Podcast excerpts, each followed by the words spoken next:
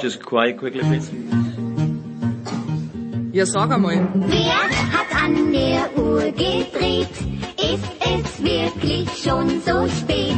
Ist denn schon wieder Big Show? Wird ein Schiedsrichter verdroschen, steigen sie ihm ordentlich in die Goschen, gibt's eine Massenschlägerei, er ist immer live dabei. Fast so heiß wie die Kufen vom Hackelschorsch. Nicht ganz so witzig wie der Müller-Thomas, aber ganz sicher so lässig wie der Neureuter Felix.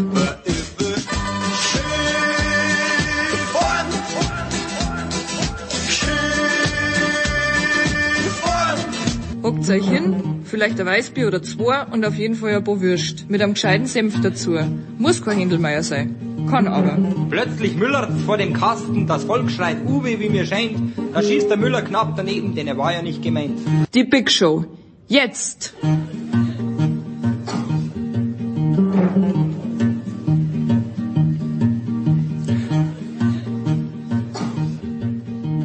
Was soll man sagen? Big Show 596. Wir legen los mit einem, mit drei lauschigen Fußballteilen. Spätestens im zweiten ist mir die Show entglitten, dann äh, im dritten fange ich mich wieder hoffentlich ein kleines bisschen ein. Aber die ersten beiden Teile mit Jan Platte, mit Thomas Wagner, mit Toni Tomic und mit Götzi haben mindestens ebenso viel Spaß gemacht. Wie der dritte dann mit Sven heißt, dann äh, danach, diesmal etwas früher, und wer es auf Twitter schon gesehen hat, in technischer Höchst- und Bestausstattung aufgenommen. Der Skiteil. Äh, danach Nicolas Martin, also Skiteil mit Tom Heberlein und Johannes Knut wohlgemerkt. Danach äh, Nicolas Martin, Andreas Renner und Christian Schimmel zu Super Bowl 57. Nicolas bleibt dabei fürs Rugby Six Nations. Nicolas war ja in Rom, Italien gegen Frankreich und plaudert aber auch wie letzte Woche mit Jan Lüdecke und mit Simon Jung über den Rest vom Rugby. Danach Motorsport. Eddie Mielke und Stefan De Voice Heinrich. Es geht weiter mit der NBA. Nicht nur, dass LeBron den Punkterekord von äh, Kareem Abdul-Jabbar gebrochen hat, sondern äh, zwei Murder-Trades, bis jetzt zumindest. Sepp Dumitro wird die einordnen und wir beschließen uns dann hinten raus noch mit Tennis, Lukas Zara vom Standard und Paul Häuser, Davis Cup und mehr.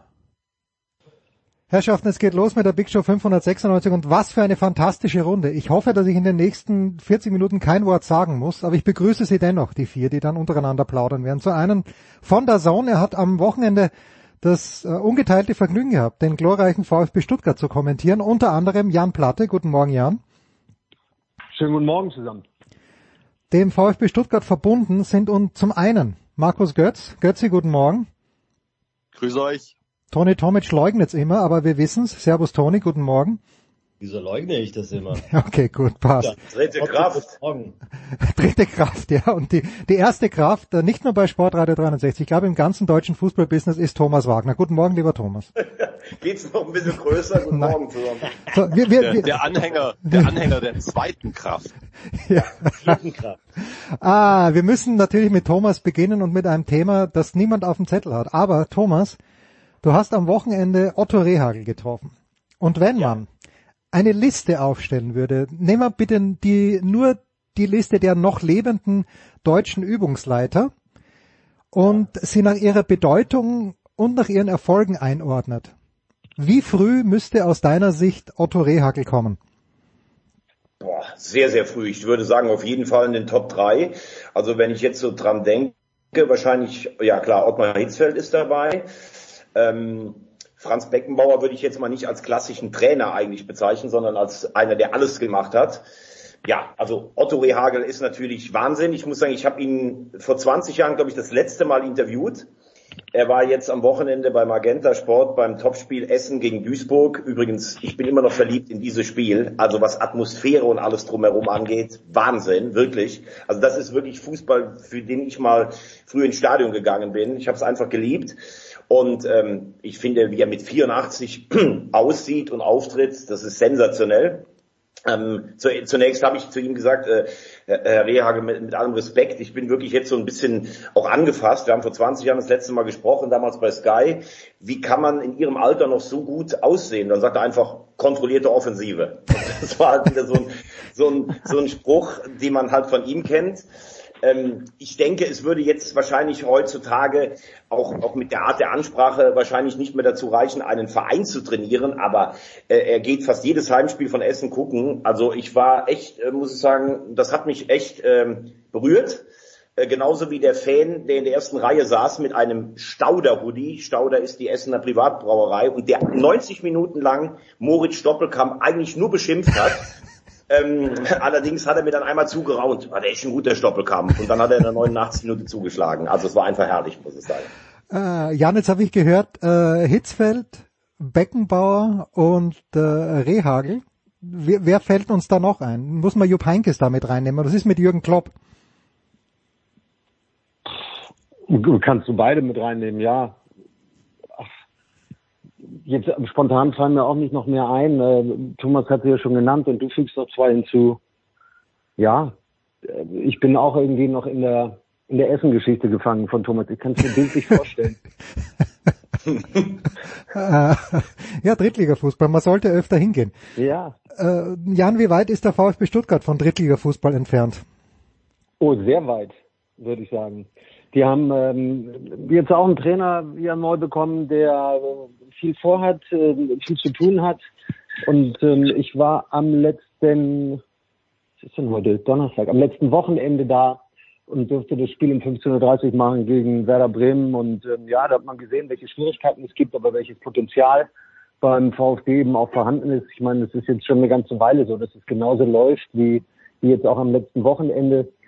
Ähm, aber ja, die stecken drin im Abstiegskampf, aber sie haben jetzt nicht die schlechtesten Karten da unten drin. Götze, hätte man sich von Bruno Labbadia gleich ein bisschen mehr erwarten dürfen? Ja, ich habe nicht mehr erwartet. Ja. Ich, mein, äh, ich muss mich ja, ich muss mich ja permanent äh, von hochgeschätzten Kollegen, einige sitzen jetzt auch hier in dieser Runde, äh, des Pessimismus bezichtigen lassen, was den VfB betrifft. Ähm, äh, also ich habe Jonas Friedrich habe ich mundtot gemacht mittlerweile, weil ich, äh, weil er, weil er langsam selbst begreift, dass es kein Pessimismus, sondern schlicht und ergreifend Realismus ist. Ähm, nein, ich habe ich hab nichts gravierend anderes erwartet. Das ist der VfB, so wie er im Moment dasteht. Das ist die Mannschaft, wie sie im Moment dasteht, mit all ihren Stärken und Schwächen. Und die Schwächen sind leider so groß, dass ich äh, nicht erst seit äh, heute, gestern, vorgestern, vergangener Woche ähm, mir relativ sicher bin, dass wir bis zum letzten Spieltag äh, in diesem Abstiegskampf hängen. Und äh, das muss nicht gut gehen, ganz im Gegenteil. Ich bin wieder sehr besorgt und ich bin aus meiner Sicht äh, erneut äh, zu Recht sehr besorgt, denn äh, die, die Defizite im Kader, die, die sind ja nicht, wie, wie hätten die jetzt äh, behoben werden können? Es gab äh, kleinere Eingriffe, ähm, äh, aber, aber das Grundsätzliche ist so, wie es ist. Und äh, bei allem Respekt vor Bruno Labbadia und auch seinen Leistungen in solchen Situationen, ich nein, ich habe nichts gravierend anderes äh, zu diesem Zeitpunkt erwartet. Toni, der Optimismus muss von dir kommen. Naja, um ehrlich zu sein, gibt es keinen Optimismus. Ich denke, Markus hat es äh, sehr gut beschrieben. Also ich sehe jetzt in diesem Kader maximal drei Spieler, die wirklich gestandene, richtig gute Bundesliga-Profis sind. Also die anderen könnten welche werden. Andere werden es wahrscheinlich gar nicht mehr, aber es gibt neuralgische Positionen in dieser Mannschaft, die einfach nicht gut besetzt sind. Da würde ich ganz klar ähm, vom Torwart ausgehen. Richtig. Wenn du, wenn du, also bei, vor Bruno Labbadia war es ja so, dass du vier Tore schießen musstest, um ein Spiel zu gewinnen, weil du drei hinten kassiert hast. Jetzt hat natürlich äh, der VfB einen Trainer geholt, der erstmal versucht, eine defensive Stabilität hinzubekommen. Und meistens ist es ja so, dass es dann auf die Kosten der Offensive geht. Jetzt hat sich Girassi verletzt, der für mich einer dieser gestandenen Bundesliga-Profis ist.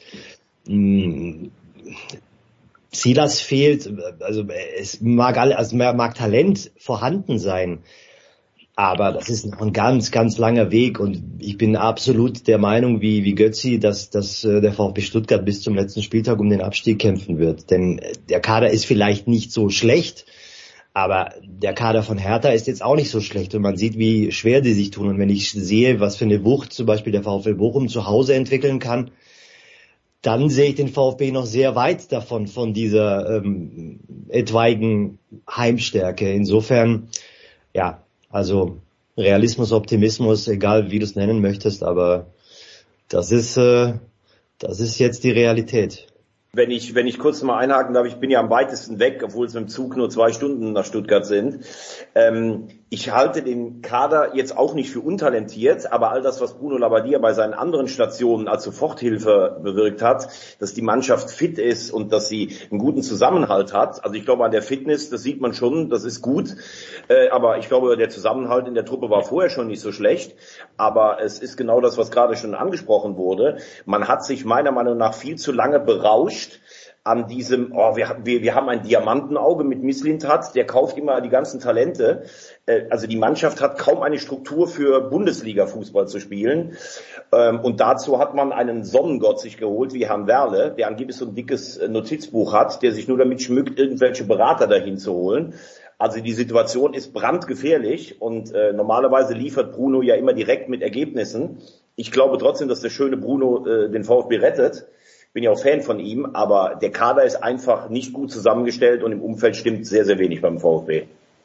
Aber warum, Jan, habe ich bei dir jetzt irgendwie doch was Positives mitgenommen in deiner Einschätzung vom Sonntag? Siehst du das nicht so wie die anderen drei? Na, wie könnte ich es anders sehen ähm, als, als die VfB-Experten? ähm, ich bin sicher noch ein bisschen auch beeinflusst vom längeren Telefonat mit Bruno Labbadia, der der einer der Trainer ist, die sich auch immer austauschen mit uns Kommentatoren und der auch klar sagt, was ihm gefällt, was noch zu tun ist und ähm, der, die, der die Situation klar einschätzt und ähm, und mir aber ein Gefühl gibt, dass er dass er was vorhat und dass er weiß, wie er es umsetzen möchte. Dass da ganz, ganz viel im Argen liegt. Also es ist ja schon, hat schon fast Tradition. Ich erinnere mich, ich weiß nicht, wie viele Jahre es her ist, der sich mit Toni vor zehn, zwölf Jahren irgendwo in Ismaning saß an dem letzten Spieltag und ähm, und es darum ging, steigt der HSV ab oder Stuttgart ab. Und seitdem ist ja der VfB gefühlt fast jedes Jahr wieder äh, in dieser Situation, dass es sich auch gern erst am letzten Spieltag entscheidet was mir ein bisschen Hoffnung macht, ist eben dann doch, äh, das habe ich auch am Anfang jetzt gesehen, am letzten Sonntag wieder die Qualität. Thomas hat es angesprochen, dass es in der Mannschaft irgendwie auch stimmt, dass es auf jeden Fall ein,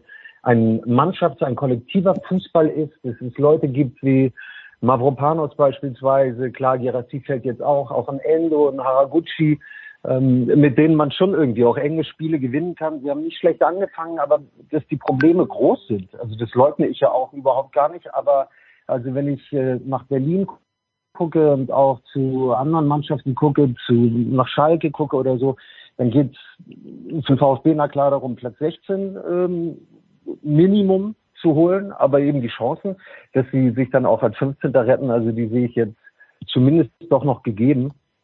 Aber dass die gerade nicht fantastisch Fußball spielen und da alles klappt, ist ja, ist ja auch klar. Und Toni hat gesagt, ohne Gerassi, das haben wir auch am Sonntag dann gesehen, schon gegen Werder, als der nach 25 Minuten raus ist und Luca Pfeiffer reingekommen ist, hattest du im Prinzip kaum noch Gefahr vorne, kaum noch ein, ein Fußball, der, der, der richtig Struktur hatte. Dann ging es irgendwie so ein bisschen über Standardsituationen, aber aber ja, sie sind für mich trotzdem nicht jetzt ähm, ja, die, die schlechteste Mannschaft, sage ich mal, aktuell in der Bundesliga sondern das ist wer mit Ausnahme von Schalke Götzi. Ist es die Hertha oder ist das eine Mannschaft, wo du sagst, okay, da sind ja doch drei, vier Leute drin, die wissen, wo vorstehen? Jens, Jens, das ist jetzt die Frage, an, an welchen Kriterien wir das festmachen. Ich glaube, in einem werden wir uns einig, der Schalker Kader, aktuell so wie er da steht, ist vermutlich der schwächste in hm. dieser Bundesliga. Ja? Ich würde sagen, Götze, ich, Götze, ich würde sagen, er war bis jetzt null konkurrenzfähig. Jetzt ja? ist er auf niedrigem Niveau konkurrenzfähig, aber das wird nicht mehr reichen. Okay, ja. Zumal sie, also sie haben diesen Rückstand, aber so grundsätzlich, so wie die Kader jetzt stehen, ist es vermutlich nach wie vor der Schwächste. Vermutlich. Ja?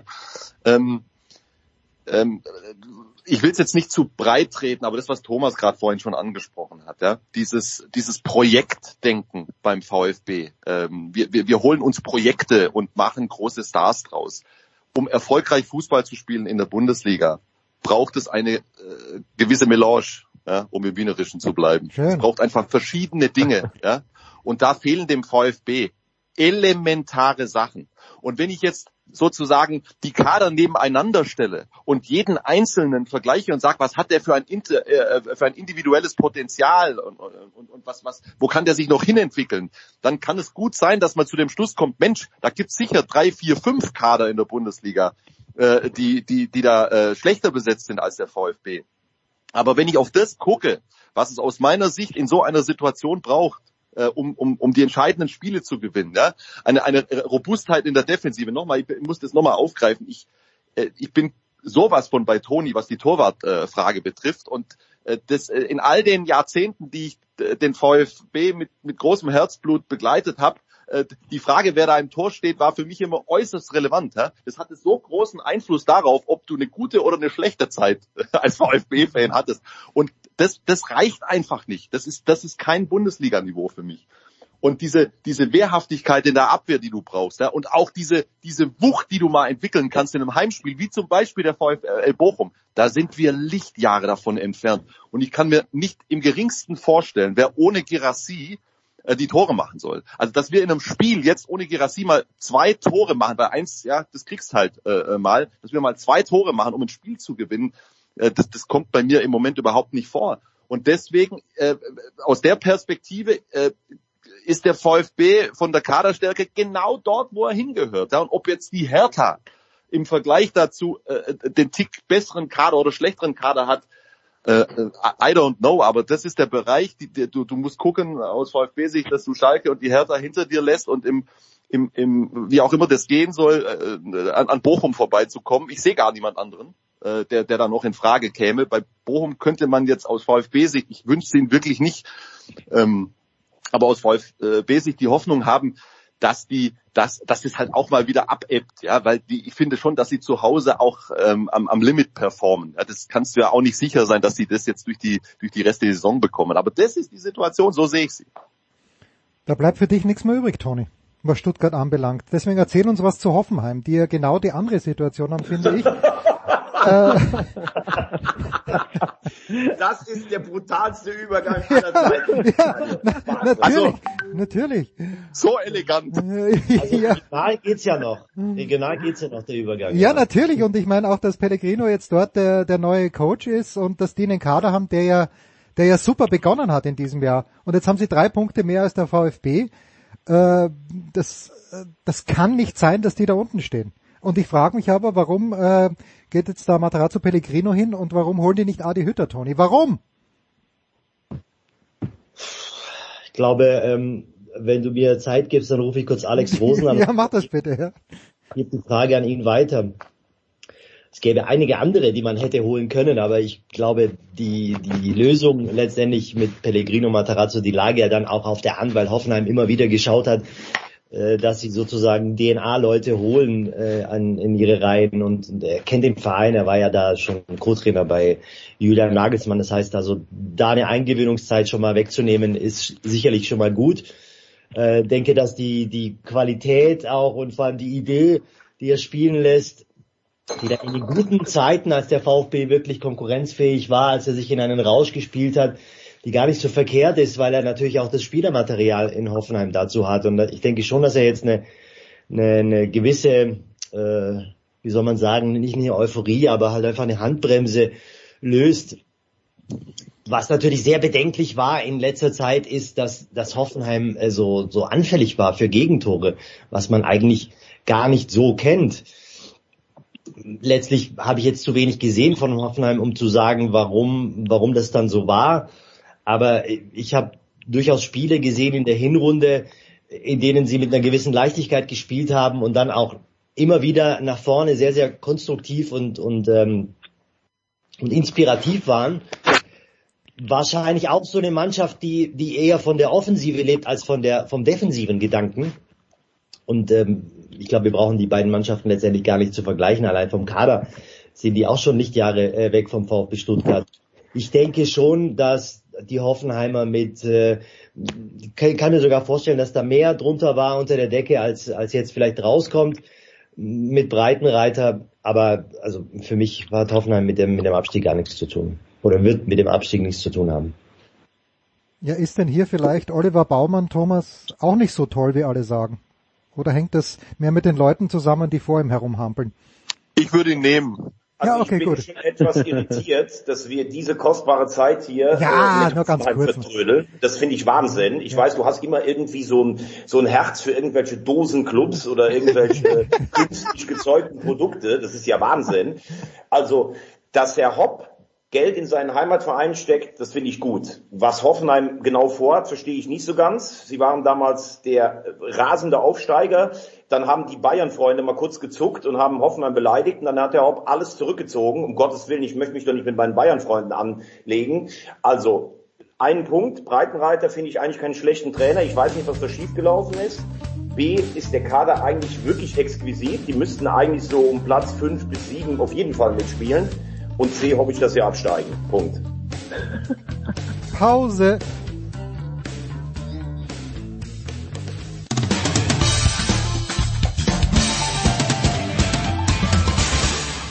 Hallo, hier ist Nick Heidfeld und ihr hört Sportradio 360.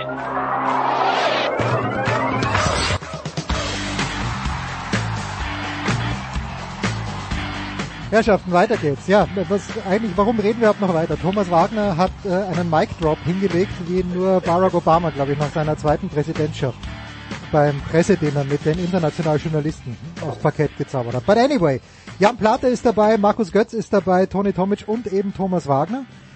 Und ich möchte, ja vielleicht verschwendet man doch ein, zwei Minuten drauf, ähm, Toni, auf dieses Interview, das Manuel Neuer nicht nur Raphael Honigstein bei die, äh, die Athletics, sondern auch der Süddeutschen Zeitung, dem Philipp Seldorf gegeben hat. Natürlich sind zuerst Zitate bekannt geworden und denke ich mir, na ja, na ja. Dann lese ich mir das Interview durch und denke mir nicht mehr, na ja. Da ist ein erwachsener Mann, der dem diese One Love Binde aufgedrängt wurde vor der WM, der da plötzlich politisch sein sollte.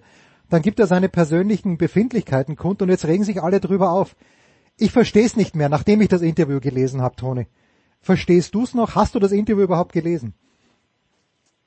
Ich habe das Interview nicht gelesen, aber es reicht ja ein, einzelne Zitate daraus zu nehmen. Aber ich kann mir das Interview gerne nochmal. Äh, nein, nein, musst du nicht, musst du nicht. Aber verstehst du die Aufregung? ähm, um das vielleicht auch zu begreifen. Aber letztendlich ist ja klar, ähm, den einzigen Fehler, den Manuel Neuer begangen hat, ist, dass er dieses Interview gegeben hat ohne Einwilligung des Vereins. Wenn er davor hingeht zum Verein und sagt, Leute, ich habe hier ein Interview und ich stelle meine Sichtweise dar, dann kann es vielleicht sein, dass er intern abgewatscht wird dafür oder weiß nicht, aber glaube nicht, dass sie ihn hätten bestrafen können, äh, letztlich das Interview nicht zu geben. Aber das ist ja das, worüber sich alle aufregen, also zumindest bei den Bayern. Dass er sich hinstellt und seine Meinung sagt und die ja offenkundig auch sicherlich eine andere war, darüber brauchen wir uns, glaube ich, nicht unterhalten. Das steht ihm zu. Ich glaube schon, dass ihm das zusteht und dass er dann halt sein Herz öffnet, wie auch immer er verbunden war mit Toni Tapalovic, aber dass es ihm halt einfach nicht gefallen hat. Jetzt letztendlich, was die Bayern daraus machen, das ist ihr Ding. Ähm, aber ich finde, also ehrlich gesagt, suchen wir ja immer mündige Spieler und Typen und dann heißt es, aha, er hätte das nicht machen dürfen, er hätte das nicht machen dürfen. Also für mich ist es okay, dass er da seine Meinung sagt. Ich hätte es nur mit dem Verein abgesprochen, alles. Aber Einspruch, also ganz Entschuldigung, dass ich mich dazwischen dränge. Für mich ist Manuel Neuer alles, aber kein Typ, der seine Meinung sagt. Der sagt seine Meinung immer nur, wenn es um ihn selber geht. Ter Stegen soll einen äh, Konkurrenzkampf bekommen? Nein. Adler soll ein Länderspiel bekommen? Nein. Ansonsten Äußerungen zum Trikot damals mit Özil und Erdogan? Null. Also ganz mal ehrlich, die Bayern richten ihren Trainerstab nach Nagelsmann aus. Das finde ich sehr riskant, weil der könnte in drei Wochen fast schon Geschichte sein. Aber dass ein Torwart davon redet, ihm sei das Herz rausgerissen worden, weil ein Torwarttrainer entlassen wird. Sag mal ganz ehrlich, Leute, wo sind wir denn eigentlich? Ist das jetzt das Ende einer Liebesromanze oder was? Also ich kann sagen, ich bin traurig, wenn ich von einem Verein weggejagt werde oder wenn ich selber aufhören muss. Also so einen Satz habe ich noch nie gehört. Und dazu muss man dann einfach mal sagen, in dem Interview keinerlei Selbstkritik. Er hat eine Katastrophen-WM gespielt. Er hat das dritte Turnier als Kapitän versaut. Er sagt, es war eine Hetzkampagne. Und ähm, zu, dass er nicht weiß, was aus dem Interview rauskommt, also ganz ehrlich, ich finde, dass sich da Neuer brutal überschätzt hat. Und das hat für mich auch nichts mit Typ zu tun, sondern einfach nur mit ganz ureigenen, ich-bezogenen Befindlichkeiten. Ich möchte nur sagen, wenn ich ähm, mit Thomas zusammen zum Beispiel bei Sky arbeite und Thomas wird rausgeschmissen, dann, dann wäre das für mich auch so, dass es mir das Herz rausreißen würde. Weise man mir auch, aber dazu sagt Thomas dann nichts. und wenn ich, wenn ich, doch, ich, ich, ich finde, es ist, es ist schon extrem viel und wahrscheinlich zu viel zu dem ganzen Interview gesagt worden. Ich habe es nicht im Ganzen gelesen, deswegen muss ich mich total zurückhalten. Ich finde schon wichtig, dass man nicht nur einzelne Zitate, sondern, äh, sondern das Ganze ähm, sich anguckt, um, um einen vernünftigen Eindruck zu bekommen. Nur, nur einen einzigen Aspekt. Ähm, ich, ich sehe das, was du sagst, Toni. Und ich sehe auch das, was du sagst, äh, Tom, und das ist alles da und das hat alles seine Berechtigung. Es äh, gibt für mich da nicht nur Schwarz und Weiß. Nur ein Gedanke, und den finde ich, den finde ich schon zumindest ähm, wichtig in der ganzen Gemengelage. Ähm, äh, dieses, das ist, das ist wohl überhaupt nicht transportiert worden von seiner Seite, dass er weiß, dass er einfach, dass, dass es einfach blöd gelaufen ist. Ich, ich, ich will ihm gar keinen Strick draus drehen, dass er da Skifahren gegangen ist. Aber in welche Situation er damit die Bayern gebracht hat, das darf man, finde ich, schon mal bemerken als Angestellter. Und wenn es tatsächlich so ist, was ich nicht weiß, aber das habe ich zumindest gehört, dass die Bayern äh, ihm weiter sein Gehalt zahlen, obwohl er ja jetzt monatelang krank ist. Wenn das so ist, ich weiß es nicht. Ja, muss ja so sein, entschuldige Götzi. Wenn du Nein, normal, also gut, aber da gibt's doch, also bei normalen Angestellten ist Nein. es ja so, dass, äh, dass irgendwann äh, BGs und Krankenkassen oder so, und so weiter übernehmen. Keine Ahnung, wie das genau in dem Fall ist. Ich kenne mich da echt nicht gut aus. Nur eins ist mal klar, und da versuche ich mich jetzt einfach mal als, als freiberuflicher Sportreporter mal so, so ungefähr in die Situation zu versetzen. Wenn ich aus, für mich entscheide, ich mache sowas, das kann er tun, und das geht schief, ja, dann ist es normalerweise auch so bei einem erwachsenen Menschen, dass er dafür die Verantwortung tragen muss. Und das wäre jetzt zum Beispiel in meinem Fall nur, nur es geht nicht um mich, sondern einfach nur um die Konstellation. Ich würde monatelang zu Hause sitzen und würde null Euro verdienen, weil ich nicht zur Arbeit gehen könnte und nur dann Geld verdiene. Und aus so einer Gemengelage heraus, da würde ich hochvermutlich etwas demütiger äh, meiner äh, äh abgesicherten Situation mit meinem Arbeitgeber äh, auftreten nur mal den. Aspekt, ich verstehe, was du meinst, ähm, aber ich schalte mich ganz kurz ein, weil ich das äh, dann doch ganz gelesen habe und zumindest zu dieser Thematik hat er gesagt, es wäre sozusagen auch eine ähm, ja, Reha-Maßnahme A für den Kopf äh, und schon ein vorbereitender Gedanke in sportlicher Hinsicht gewesen, dass er mit seiner schwäbischen Runde sozusagen, mit seinen Freunden da vom Tegernsee hochgeht, wie er es praktisch alle zwei Tage macht und dann die paar Meter wieder runterfährt. Also der hat es, so beschreibt es zumindest in dem Interview mit der Süddeutschen Zeitung oder auch mit The Athletic, ähm, nicht als Freizeit-Event betrachtet, sondern ähm, er, bevor er dann zu Hause sitzt und sich den Kopf zermartert nach dieser schrecklichen Weltmeisterschaft, ähm, hat er gesagt, dann bereite ich mich doch lieber wieder sportlich vor. Du Jan, das habe ich, seine Argumentation. Mich, da hast du mich, dass du mich, das, das kann ich alles nicht beurteilen und das, das, das hast du mich auch, ähm, glaube ich, nicht richtig verstanden. Ich habe das gar nie verurteilt. Ich war, ich war nie unter denen, die gesagt haben, wie kann der nur skandalös. 0,0. Das meine ich überhaupt nicht. Er hat's gemacht, er hatte seine Gründe dafür, er ist ein freier Mensch. Es ist schiefgegangen. Shit happens. Das war nicht aus meiner Sicht äh, äh, ein, ein, ein katastrophales Verhalten von ihm, äh, äh, unverantwortbar oder sonst was. 0,0. Es ist einfach doof gelaufen. Das war ein Unfall. Mir geht's um was ganz anderes. Mir geht's nur um die die Haltung. Jetzt jetzt habe ich mich selbst in so eine Situation gebracht. Ich habe meinen Arbeitgeber in eine echt schwierige Situation gebracht. Ja? Ja. Und, und das entsprechend zu würdigen, dass ich dann trotzdem noch meine Kohle bekomme und äh, ich gut aufgefangen bin im, im Vergleich zu anderen Menschen. Klar, ich, ich mache ja was, ich, ich ertappe mich gerade selbst dabei, das ist totaler Schwachsinn. Ich vergleiche die Parallelwelt Fußball mit der richtigen, das ist ja totaler Blödsinn. Ich nehme alles zurück. ja, aber Jetzt ist Manuel Versteht Neuer. Ihr mich denn nicht? Ja, doch, wir, wir verstehen dich. Wir, jetzt ist Manuel Neuer. In, absolut, aber es ist wirklich schwer zu vergleichen. Ja, also. Ja, ja, du hast, aber, du weißt, aber du weißt, was ich meine. Voneinander. Weißt du, was ich meine? Und aber was, was interessant ist bei der ganzen Geschichte, dass die Bayern jetzt den Zeitpunkt wählen, als Neuer sich verletzt hat, um diese Maßnahme ähm, zu ergreifen. Warum ergreifen sie die Maßnahme nicht vorher, zu Beginn der Saison?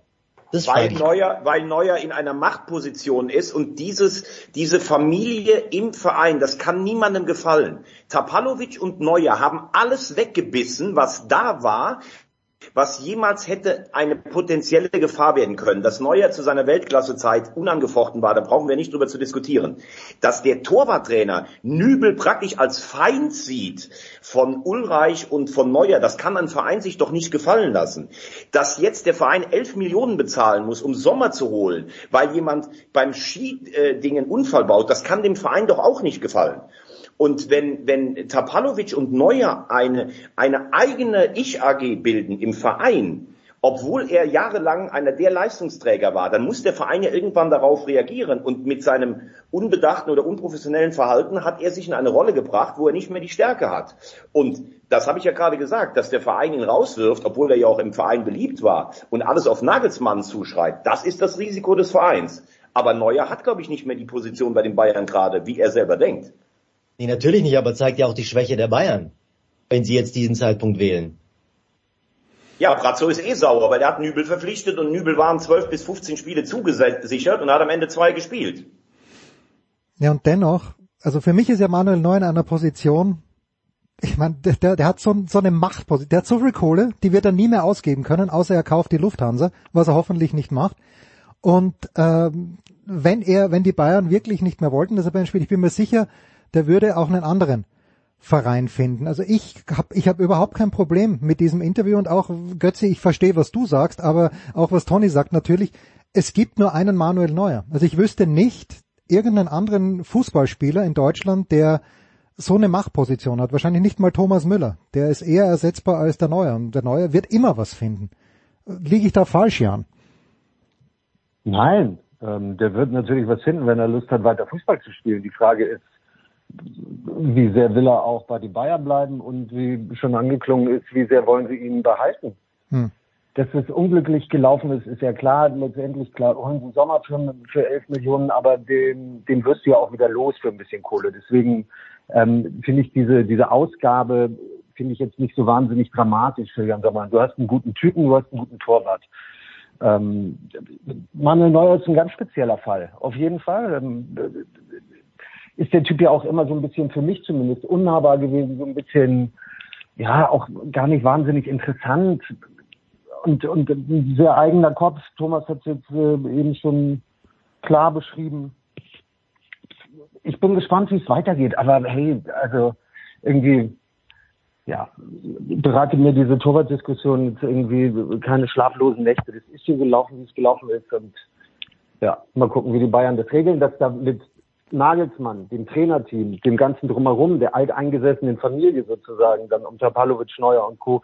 nicht alles äh, reibungslos gelaufen ist. Es ist ja vorher auch schon zu hören gewesen. Und dass der Zeitpunkt komisch aus, auch vor einem Spiel, glaube ich, zwei Tage vorher und das dann so holter die Polter gemacht wird, das ja passt.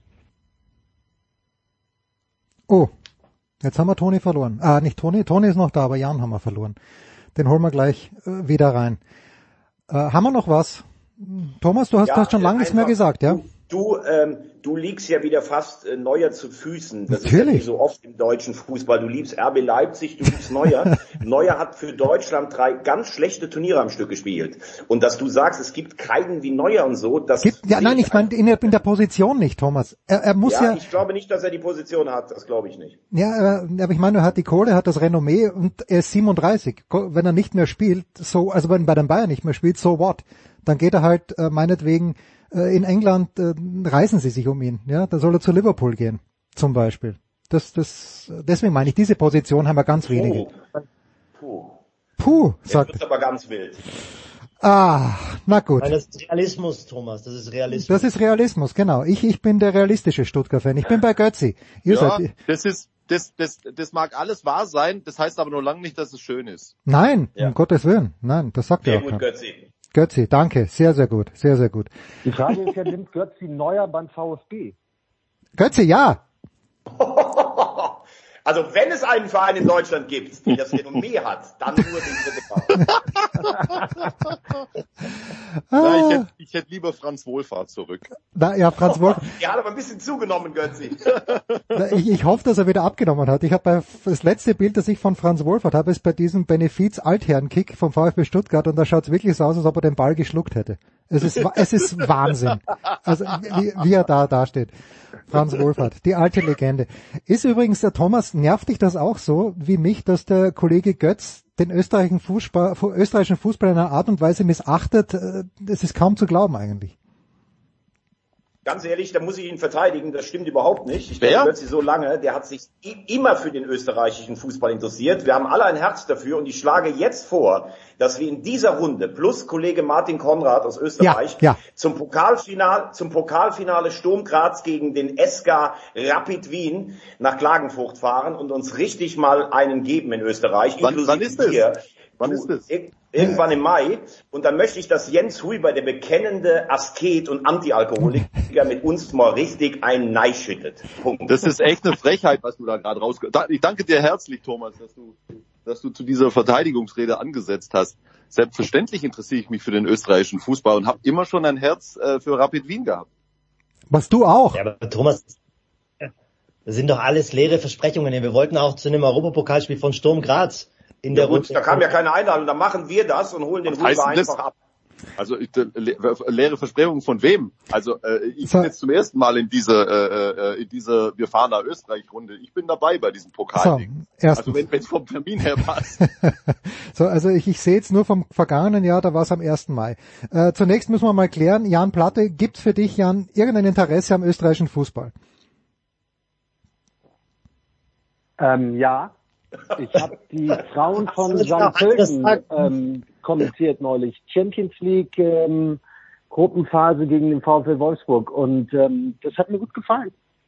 Okay, also dich schicken wir dann zum, äh, zum Cup-Finale der Frauen. Zweitens, äh, Thomas Wagner und ich waren im vergangenen Herbst sehr wohl. Was im Herbst, Thomas, oder? Oder war das im letzten Ja. Frühjahr? Im Herbst. Spät, Im Spätsommer, Anfang Herbst, ja. Äh, Herbst waren wir sehr wohl im Wiener ehemaligen Hanapi-Stadion, das es jetzt ja nicht mehr ist, sondern weil es neu hingebaut äh, wurde, ähm, und haben gemeinsam, äh, leider ohne Martin Konrad, der da ein bisschen, mh, Thomas, wie, wie würdest du das formulieren? Unsere Erfahrung mit Ich Martin würde Konrad? sagen, er, er hat ein bisschen geschwächelt und es war nicht Leiband. Ja, genau, genau. Aber er hat, er hat dafür einen Ersatz. Wann? Leihwand, bitte Leihwand, Thomas, Leihwand. Leihwand. Taiwan ist geil. Ja, ja. Gut. Also, Gar nicht mehr. äh, wie, wie, wie kriegen wir jetzt hier die Kurve wieder raus? Aber wir werden, das, das probieren wir auf jeden Fall. Wenn es ungefähr am 1. Mai ist, ich werde euch rechtzeitig Bescheid geben, ich werde dem Martin auch Bescheid geben. Es ist halt leider so, dass es durchaus sein kann, dass Sturm und Rapid schon im Halbfinale gegeneinander spielen und das macht natürlich nur Sinn, wenn Sturm gegen Rapid spielt. Götze, dass du auch Rapid anhängst, das, Kommen wir zum Halbfinale. Das, das könnte man auch Toni machen. ist auch Rapid-Fan. Was, was ist denn mit dir eigentlich los, Jens, heute? Äh, Entschuldige, ich komme aus der Nähe von Graz. Toni sagt mir, dass österreichischer Fußball, dass er, dass er keine großen Allianzen hat. Toni, bitte Gut, ich gebe zu, ich gebe zu, ich gebe zu, Jens, ich habe in den 80ern, als Hansi Müller zu äh, Ja, natürlich. Gewechselt ist, da, da war ich natürlich mit dem Herzen dann schon kurz auch äh, in Tirol. Naja, gut, ja, immerhin. Meine Ja. Toni Tomic, hallo, was erzählst du da, Jens? Toni Tomic ist bekennender Anhänger von Grün-Weiß. Der marschiert mit mir durch Hütteldorf am Spieltag. Was redest du jetzt Nein, da? nein, nein, nein, nein, nein, nein, nein. Der Toni hat sich mir gegenüber noch nie geoutet als, äh, als Fan des SK Puntigammer Rapid Wien. Nein, nein, nein, nein, nein, Toni. Wir haben jetzt gar, noch gar nicht drüber gesprochen. Ja, das ist bitter, das ist bitter. So, wie, wie kriege ich jetzt die Kurve? Legendärer Rapid-Trainer Toni, eine Sache musst du, musst du noch kurz, äh, du musst noch jemanden würdigen, bitte. Weil er war ein legendärer Rapid-Trainer, dann ist er zum VfB Stuttgart, gegangen, ist aber schon länger gestorben, Otto Baric, und ein Kollege von ihm ist jetzt auch gestorben, Miroslav Blasevic. Was kannst du uns Gutes über ihn erzählen? Also über solche Menschen kann man ja letztlich nur Gutes äh, erzählen und, und sagen, dass irgendwann mal die Zeit gekommen ist, vor allem aufgrund der Krankheit. Ne? Er hatte ja Krebs. Das war jetzt auch wirklich absehbar, an Tagen sogar, dass es passiert. Ich habe neulich ein Video am Wochenende gesehen, wie er irgendwie durch Zagreb marschiert ist und ähm, an der Hand gehalten werden musste. Ist natürlich bitter, klar, aber ich denke, mit 88 kann man dann schon seinen Frieden finden. Das ist natürlich ein, ein Mann, der hat... Äh, der hat enorm viel für den jugoslawischen Fußball, mal wohlgemerkt, äh, Mhm. muss man immer dazu sagen, der ist im jugoslawischen Fußball groß geworden, ähm, getan und vor allem mit seinen Ideen auch, hat natürlich eine super Generation gehabt, damals bei Dinamo Zagreb, im Übrigen nach 24 Jahren haben die es auch mal geschafft, damals in Jugoslawien einen Titel zu holen, weil sie eben eine gute Generation hatten, der hat einen progressiven Fußball spielen lassen, also wir reden heute über, über das Pressing von Jürgen Klopp, Schaut euch mal Spiele von Dinamo Zagreb damals an, unter äh, Blažević. Die haben, die haben die Gegner aufgefressen, die sind, die sind angerannt, die sind marschiert, so wie Thomas äh, es sagt. Und ähm, dass er dann natürlich der, der erste Trainer wurde, der dann Kroatien betreut und dann auch diesen Erfolg hatte mit Kroatien bei der WM äh, 98, das war nur logisch, weil er einer der größeren Trainer war. Es gibt auf seiner Ebene würde kannst du letztlich nur noch einen nennen, der auch von uns gegangen ist, Tomislav Ivic, der ja auch nochmal eine ganz andere Nummer war damals, weil er halt einfach seine Idee nach Amsterdam getragen hat, nach Porto getragen hat. Also der, der Fußball, der in Amsterdam oder in Porto heute gespielt wird, das ist letztendlich nur installiert worden von Tomislav Ivic. Das war damals so die Koryphäe letztendlich. Und Blažević ist vielleicht sogar im selben Atemzug zu nennen. Und seine Erfolge sprechen ja auch für ihn, seine Eloquenz, also wie er als Typ war. Das, der, der hat jeden in den Arm genommen, der hatte für jeden ein Lächeln, ein gutes Wort über. Wenn man den getroffen hat, dann wurde man sofort eingenommen von seiner Art und Weise. Und das sind einfach Menschen, die, die, die bleiben dir ständig in Erinnerung. Und es war einfach ein großer Trainer und ein großer Mensch. Irgendwie, irgendwie ist mir die Sendung entglitten vor circa 10 Minuten oder auch schon vor circa 30 Minuten, aber Toni hat uns jetzt wieder auf Spur gebracht. Danke, Toni. Jan, was ja. gibt's für dich am Wochenende? Wo werden wir dich hören? Äh, Sonntagabend Barca Villarreal. Also, Toni, sorry. Entschuldige, ja, Toni, bitte.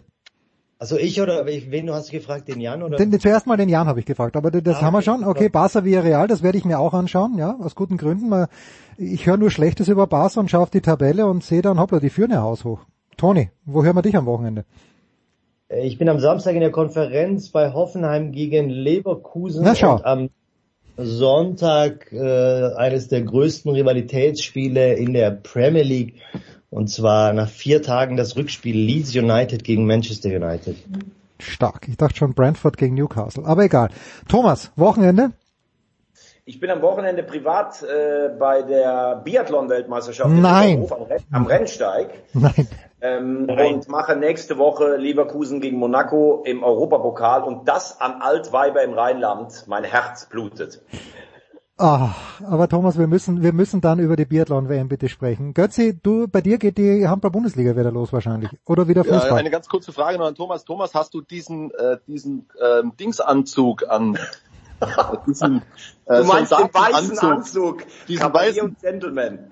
Hast, Hast du den anderen bei der, bei der Arbeit am Donnerstag äh, bei Leverkusen gegen Monaco? Nein, ich werde ihn nicht anhaben, aber ich habe ihn sofort griffbereit im Propmobil, dass ich danach sofort noch ins Nachtleben abstechen kann. Sowas habt ihr noch nicht gesehen. Äh, äh, in welchem Aufzug Thomas, äh, es muss 20 Jahre her sein, zum Flughafen München marschiert ist, um äh, am Karneval teilzunehmen. Das war damals Nein. Sommerkarneval. Das war Sommerkarneval und der Kollege Tom Bayer sieht mich am Gate sitzen in einer Uniform, als wenn ich der Kapitän wäre und sagt einfach nur trocken, fliegst du das Ding? Sensationell. ja, äh, zu deiner Frage, entschuldige. Heute Abend Göppingen gegen Erlangen. Wer, wer, wer es verpasst, was soll ich sagen? Ähm, äh, Samstag zweite Liga, der Club am Boden und Sonntag die Handballkonferenz. Volles Programm. Götzi, Götzi, da eine Frage zu. Ich habe ich will, ich, Götzi, ich will einen Schein tippen. Äh, Göppingen gegen Erlangen. Ich habe Auswärtssieg bei mir im Portfolio. Was sagst du? Au, das ist äh, tatsächlich eine, eine Partie, die ist wirklich schwer zu tippen. Okay. Ich würde auf, ich würde auf eins gehen. Okay, danke. Gut, haben wir das auch geklärt. Meine Herren. Sieg der Magdeburger gegen Kiel. Oh ja, sag was dazu, Götzi. Ja, ich war dort und, und habe das live miterlebt, dieses Spektakel, und habe es kommentiert. Oder also das war eins der, der mitreißendsten Spiele seit langem, die ich begleiten durfte. Da, da war wirklich alles mit drin und am Ende dann auch mit dem mit dem Drama um die Saugstrup-Verletzung. Äh, also kurz gesagt, äh, total verdienter Sieg für Magdeburg. Ja? Und ähm, die, die, die, die Geschichte mit, äh, mit der Verletzung von Saugstrup und die ganze Diskussion drumherum und wie irre das eigentlich ist, dass man am Sonntag ein WM-Finale spielt, zwei Tage feiert und vier Tage später ein mega wichtiges Pokalspiel, äh, Viertelfinale ums Final Four äh, zwischen Kiel und Magdeburg hat. Ja, das werden wir jetzt nicht mehr klären können, vermutlich. Machen wir dann nächste Woche wenn wir mit Thomas Wagner über Biathlon sprechen. Danke ihr vier, danke Jan, danke Thomas, danke Götzi, danke Toni. Kurze Pause.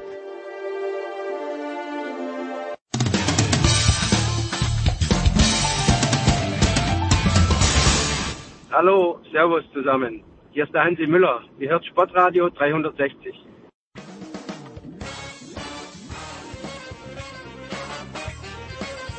Herrschaften, weiter geht's in der Big Show 596 mit Fußball und ich freue mich nach längerer Zeit mal wieder. Und ich freue mich auch sehr, ihn wieder öfter in der Süddeutschen Zeitung zu lesen. Und er, das ist Sven heißt in London. Grüß dich Sven.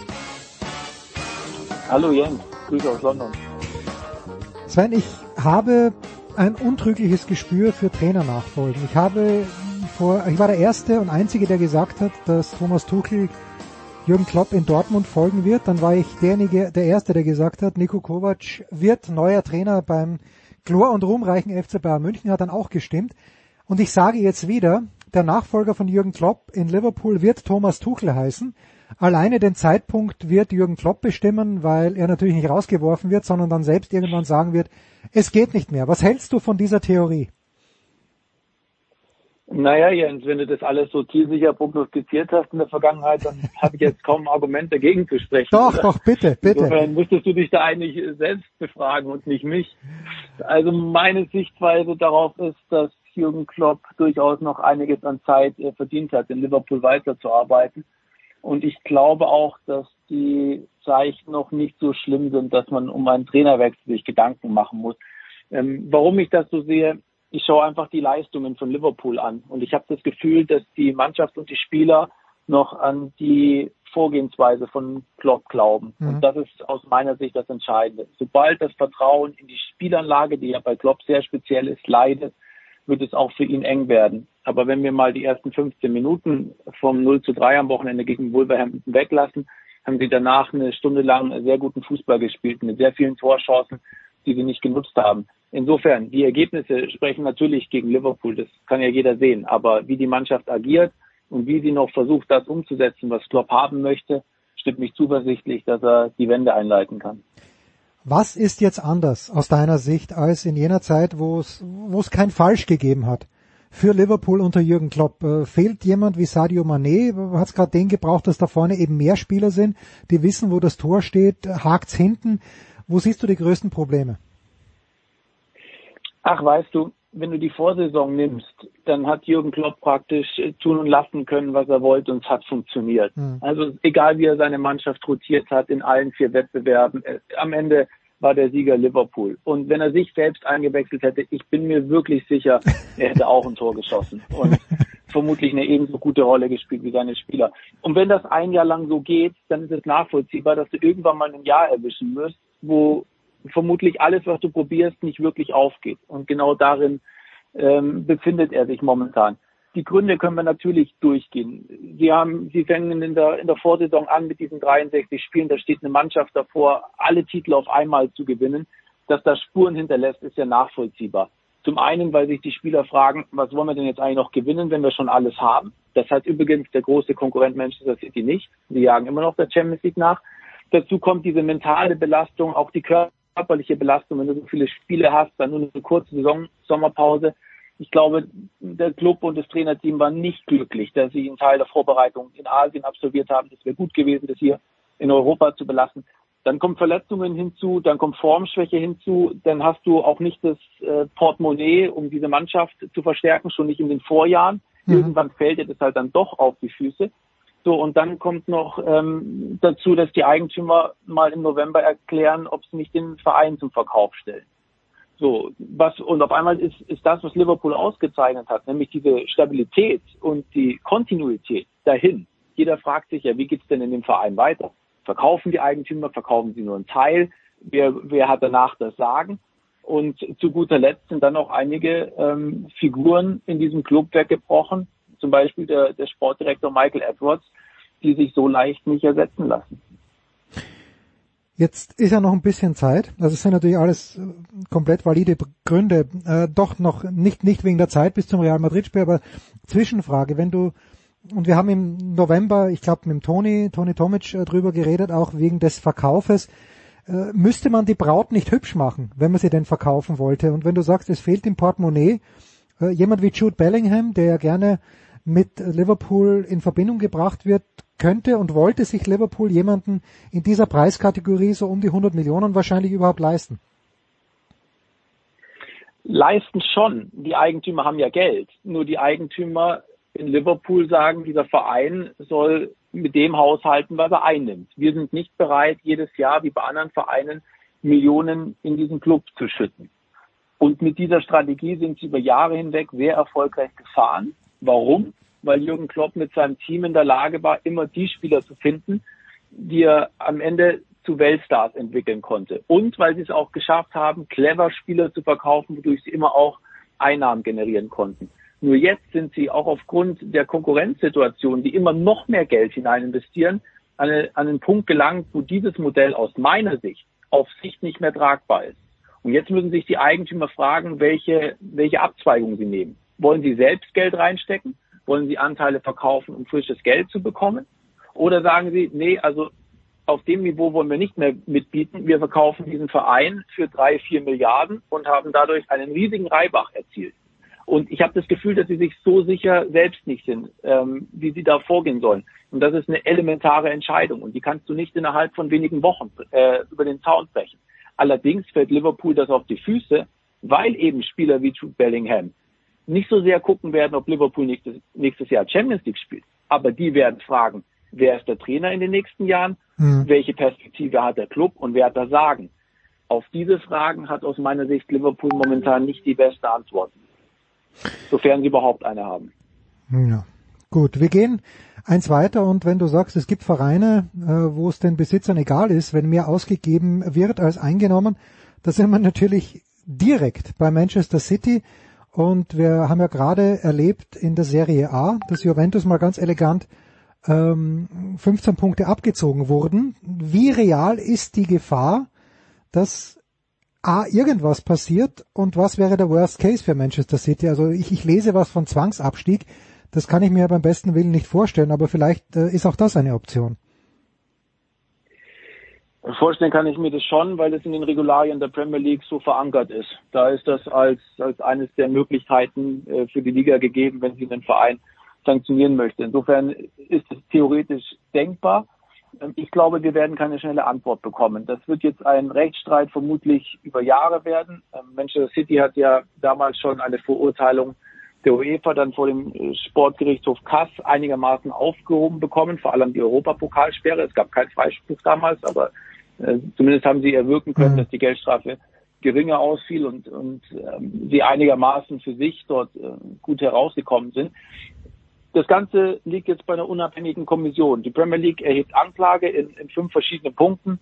Ähm, das ist einmal ähm, Verstöße gegen ähm, die Bereitstellung von korrekten Finanzinformationen, dann Einzelheiten äh, zu Transfers und Spielergehältern. Drittens, die, die Premier League ähm, beschuldigt City, dass sie die Regularien der UEFA nicht richtig eingehalten haben. Dazu kommen noch Rehabilitäts- und Nachhaltigkeitsverstöße. Und äh, der letzte Punkt, der fünfte, ist, äh, dass City nicht angemessen kooperiert haben soll.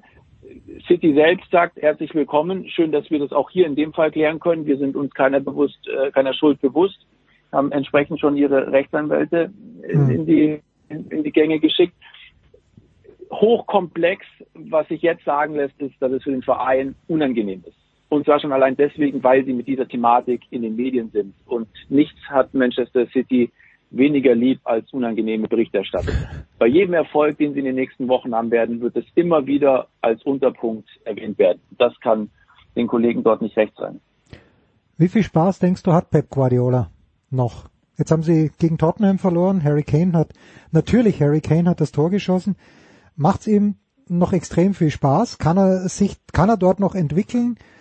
Oder ist auch er ein kleines bisschen im Moment vielleicht in einem emotionalen Tief? wenn du die vergangenen Wochen nimmst, dann hat es ihm nicht so viel Freude gemacht, weil sonst hätte er nicht äh, einmal rundum sich geschlagen nach mhm. dem Heimerfolg über Tottenham. Da hat er nämlich den ganzen Club beschuldigt, etwas bequem gew äh, geworden zu sein. Ähm, von außen lässt sich das äh, schwer bestätigen. Sicherlich hat City nicht die konstante Saison hinter sich, aber sie stehen immer noch einigermaßen formidabel da. Vielleicht wollte auch Pep äh, Guardiola nochmal die, die Sinne schärfen vor dem Saisonendspurt oder hat selbst im Training wahrgenommen, dass es der eine oder andere äh, schleifen lässt. Ich habe das Gefühl, er hat ja generell immer sehr viel probiert und auch sehr viel erfolgreich probiert, aber momentan ist er auch eher auf der Suche. Welche Spieler hm. bringen eigentlich ihm die beste Formation? Und ich habe das Gefühl, dass er sich momentan da keinen Gefallen tut und sehr dünnhäutig manchmal reagiert. Zum Beispiel an, an Joao Cancelo. Und auch für ihn gilt das, was für Klopp gilt. Die Spieler müssen an seine Lehre glauben.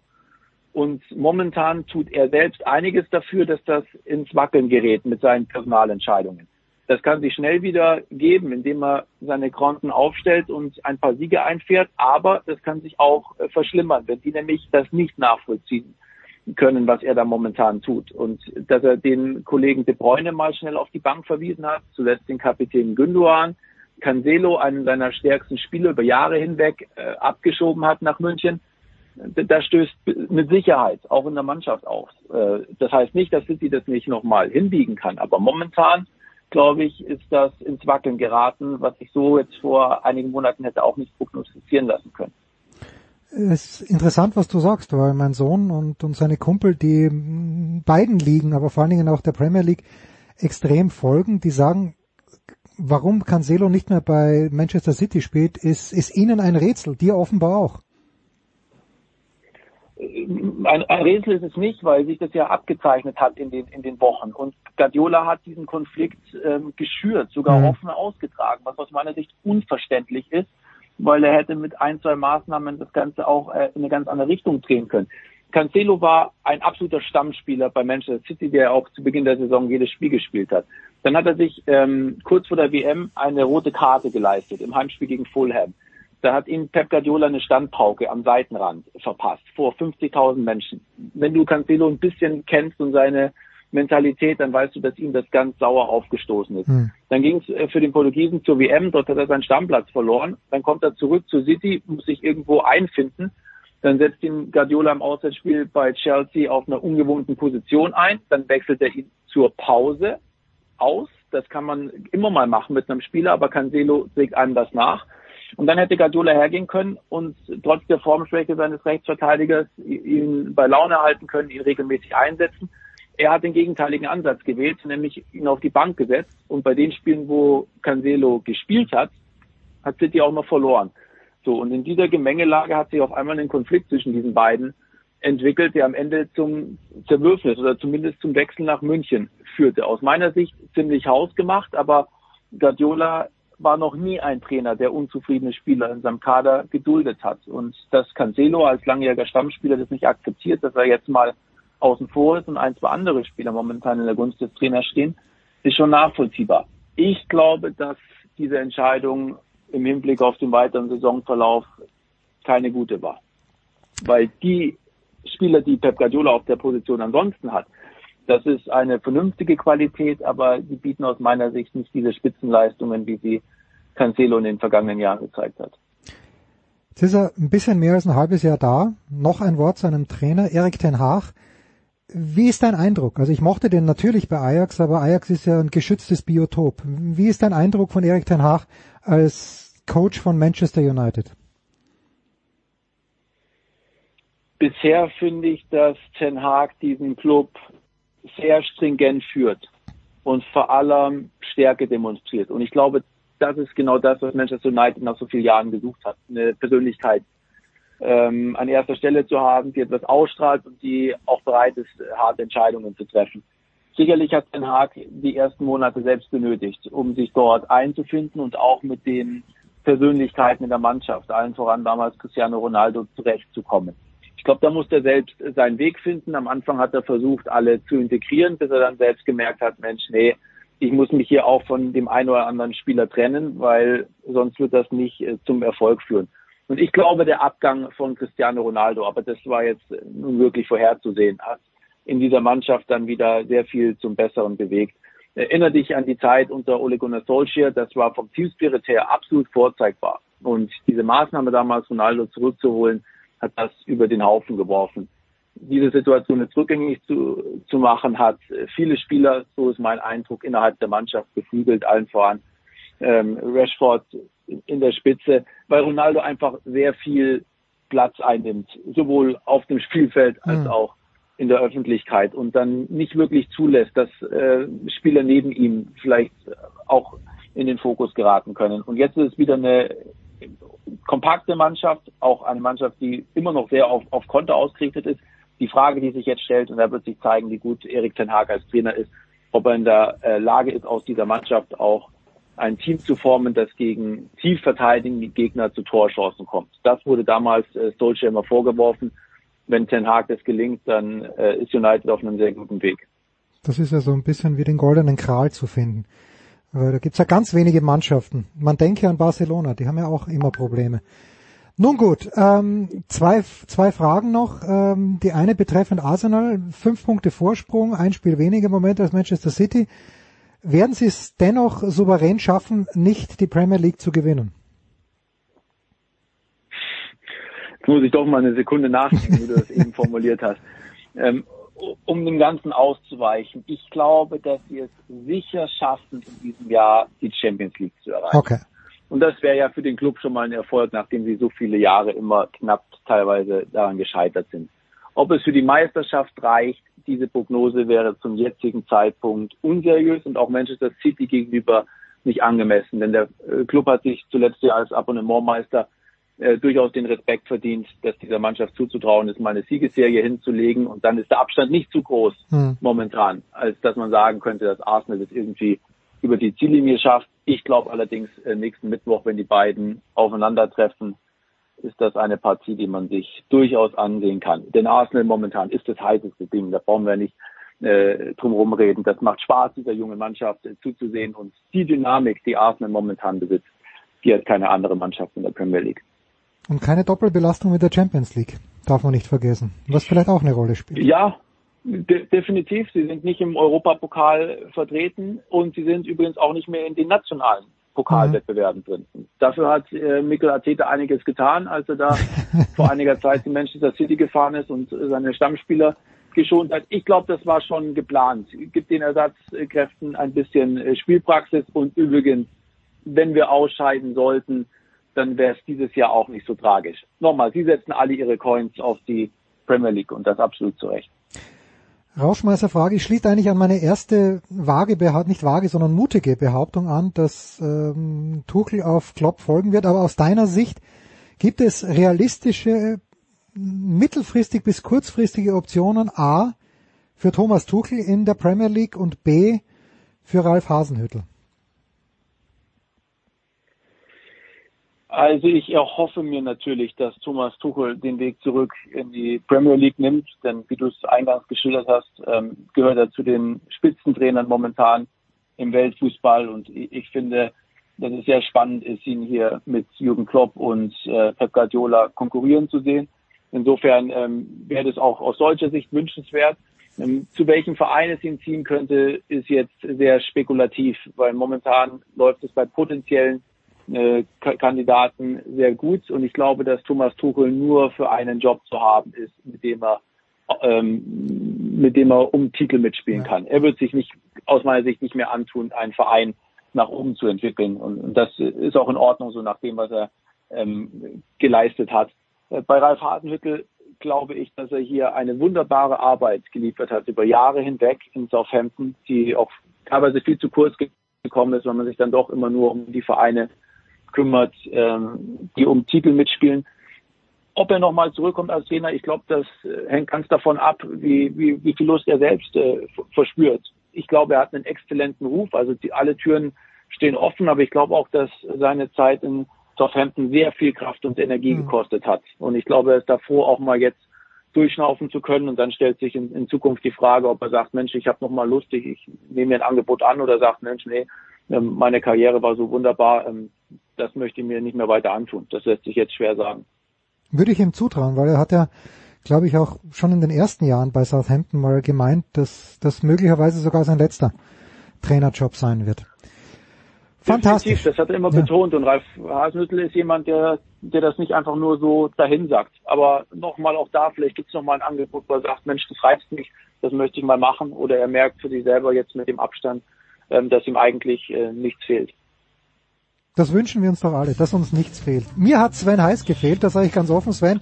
Super, dass wir wieder mal zusammengekommen sind. Äh, liebe Grüße nach London. Wir machen in der Big Show 596 eine kurze Pause.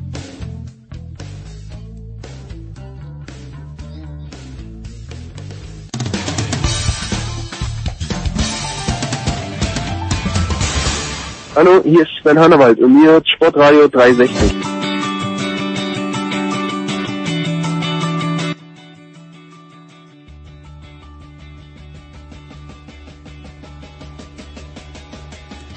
Meine Herren, es geht weiter in der Big Show 596 und wir schalten jetzt wohin eigentlich? Das ist die große Frage, die ich Tom Heberlein und Johannes Knut stelle. Johannes, Tom hat gestern gesagt, ihr müsst vom Berg runter. Ja, wohin denn in Gottes Namen? Na, in eine wunderschön schnuckelige Airbnb, also hier in Bried-le-Bain am Fuße der französischen ähm, Hochalpen, ähm, mit, mit Küchengeklapper von unserer Kollegin Ellie Schlammerl und ähm, ein paar Schlauen. Und wir geben unseren Senf dazu. Besseres Menü kann es doch gar nicht geben zum Skifahren. Was gibt's denn heute? Hast du schon gekocht, ist gleich die zweite Frage. Ja, Tom, also ich habe noch gar nicht gekocht. Äh, Tom hat schon ein bisschen was vorgelegt und äh, wir machen heute die, die Südtiroler Käseknödel und äh, das ist zumindest der Plan und ähm, danach können wir uns wahrscheinlich hier ganz gemütlich die Treppe rauf, raufkugeln, rollen lassen. So, jetzt passt mal auf. Äh, zum Glück nehmen wir Mittwoch auf, weil ich hätte euch nämlich Dienstagabend, Tom, folgende Wette vorgeschlagen. Dass nämlich Michaela Schifrin ohne Medaille von dieser Ski im heimfahren wird, aus zwei Gründen. Erstens, weil sie eben den zweiten Slalom in Spindlermühle nicht gewonnen hat, von dem sie gedacht hat, dass sie ihn schon gewonnen hat. Und natürlich, weil sie nervlich ein Wrack ist, äh, weil sie die, die, die sichere Goldmedaille, ich meine, also die vier Tore, wenn ich die fahre, glaube ich, gewinne ich es trotzdem. Na, vielleicht nicht. Aber übertreiben wir nicht. Ja, das stimmt, das stimmt natürlich. Außer waren es nur drei. okay, es waren nur drei. Und trotzdem hat sie heute Silber gewonnen. Ähm, ja, hättest du diese Wette gestern angenommen, Tom? Und äh, gib mir mal eine Einschätzung zum Super-G heute.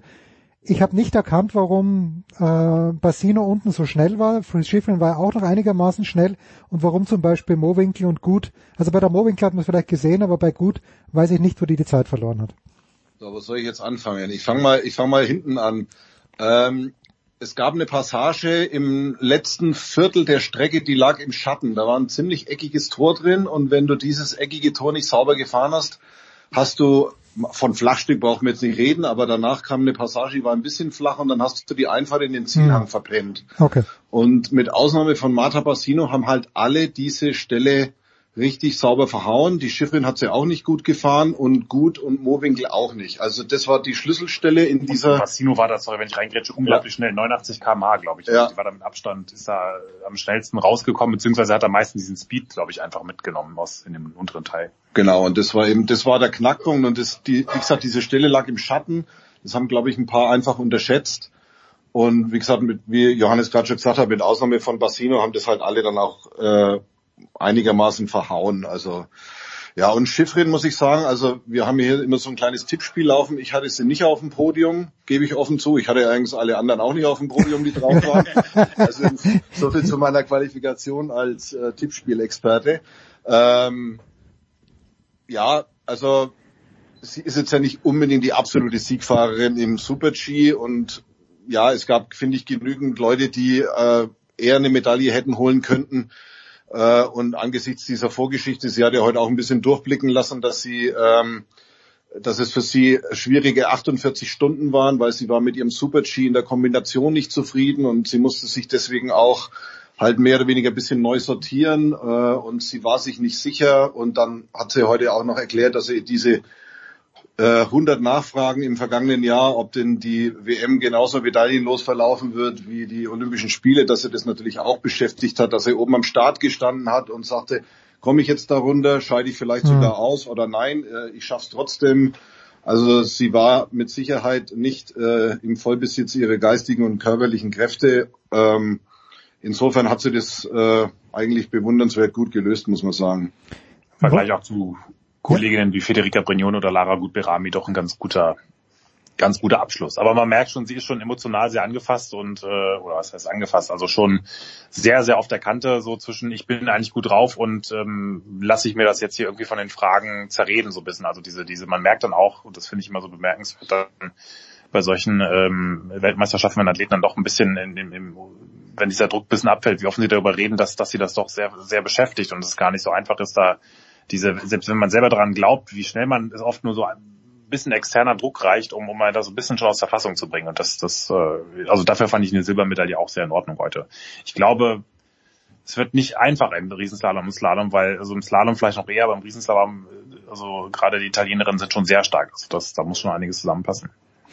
Ja, was war da noch, Johannes? Du hast, glaube ich, retweetet, ähm, äh, irgendein Österreicher, was der Pariasek, der irgendwas gefragt hat, was man nicht hätte fragen sollen, oder was war da? Nee, das war, glaube ich, nicht, der, das war der Kollege, der heute die, die Interviews auf der ORF-Plattform äh, ähm, geführt hat. Ja, also Interviews mit Michaela Schiffrin sind gerade interessant. Äh, vor allen Dingen Österreicher, Rennen ja. auch noch so voll in ihren voll in ihren Emotionen steckt. Ich glaube, sie hatte das so, äh, also der OF ähm, ähm gibt gerade immer mal wieder so leichte Kommunikationspannen, äh, glaube ich, bei der Übertragung. In dem Fall war es aber eher ein Missverständnis, hatte sie, hat sie dann auch später eingeräumt, dass auch bei ihr lag, dass, dass sie hatte irgendwie die Frage so verstanden nach dem Motto, äh, ist denn dieser zweite Platz, äh, vielleicht ist der überhaupt so viel wert, können sie, können sie sich darüber freuen und ich glaube, sie, sie, äh, auch im ZDF danach war sie noch ein bisschen genervter, weil dann auch die Frage kam, äh, so, ich glaube jetzt mal sinngemäß, Tom, ähm, es ist jetzt eigentlich eine Niederlage. Ähm, sie war, glaube ich, äh, gerade in diesem Modus, dass es schon für sie ein unfassbarer Erfolg war, überhaupt in die Medaillen gekommen mhm. zu sein, was ich auch durchaus schlüssig finde, was wir nach allem, was sie jetzt hergeleitet haben.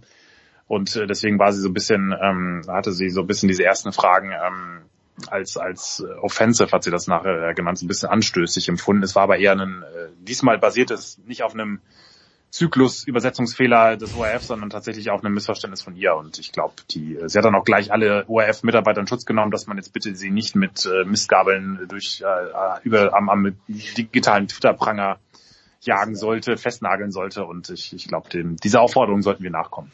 Ja, na, ich, ich bin aber fast selber, habe selber fast vor ein paar Tagen zur Mistgabel gegriffen. Ich glaube, es war in der Zeit, wo irgendjemand geschrieben hat, ja, Versagerin bei Olympia, aber jetzt gewinnt sie plötzlich wieder. Und mir gedacht, ja, sie hat A schon zwei olympische Goldmedaillen, nämlich 2014 und 2018. Und äh, wenn du dich nur, nee, 2014 doch, nee, 14 war Sommerspiele. Doch, 14, 18, nee, stimmt schon, 14, 18, genau. 14 Olympiasieg. Ja, genau. Und, und 18 hat sie den Riesentorlauf gewonnen.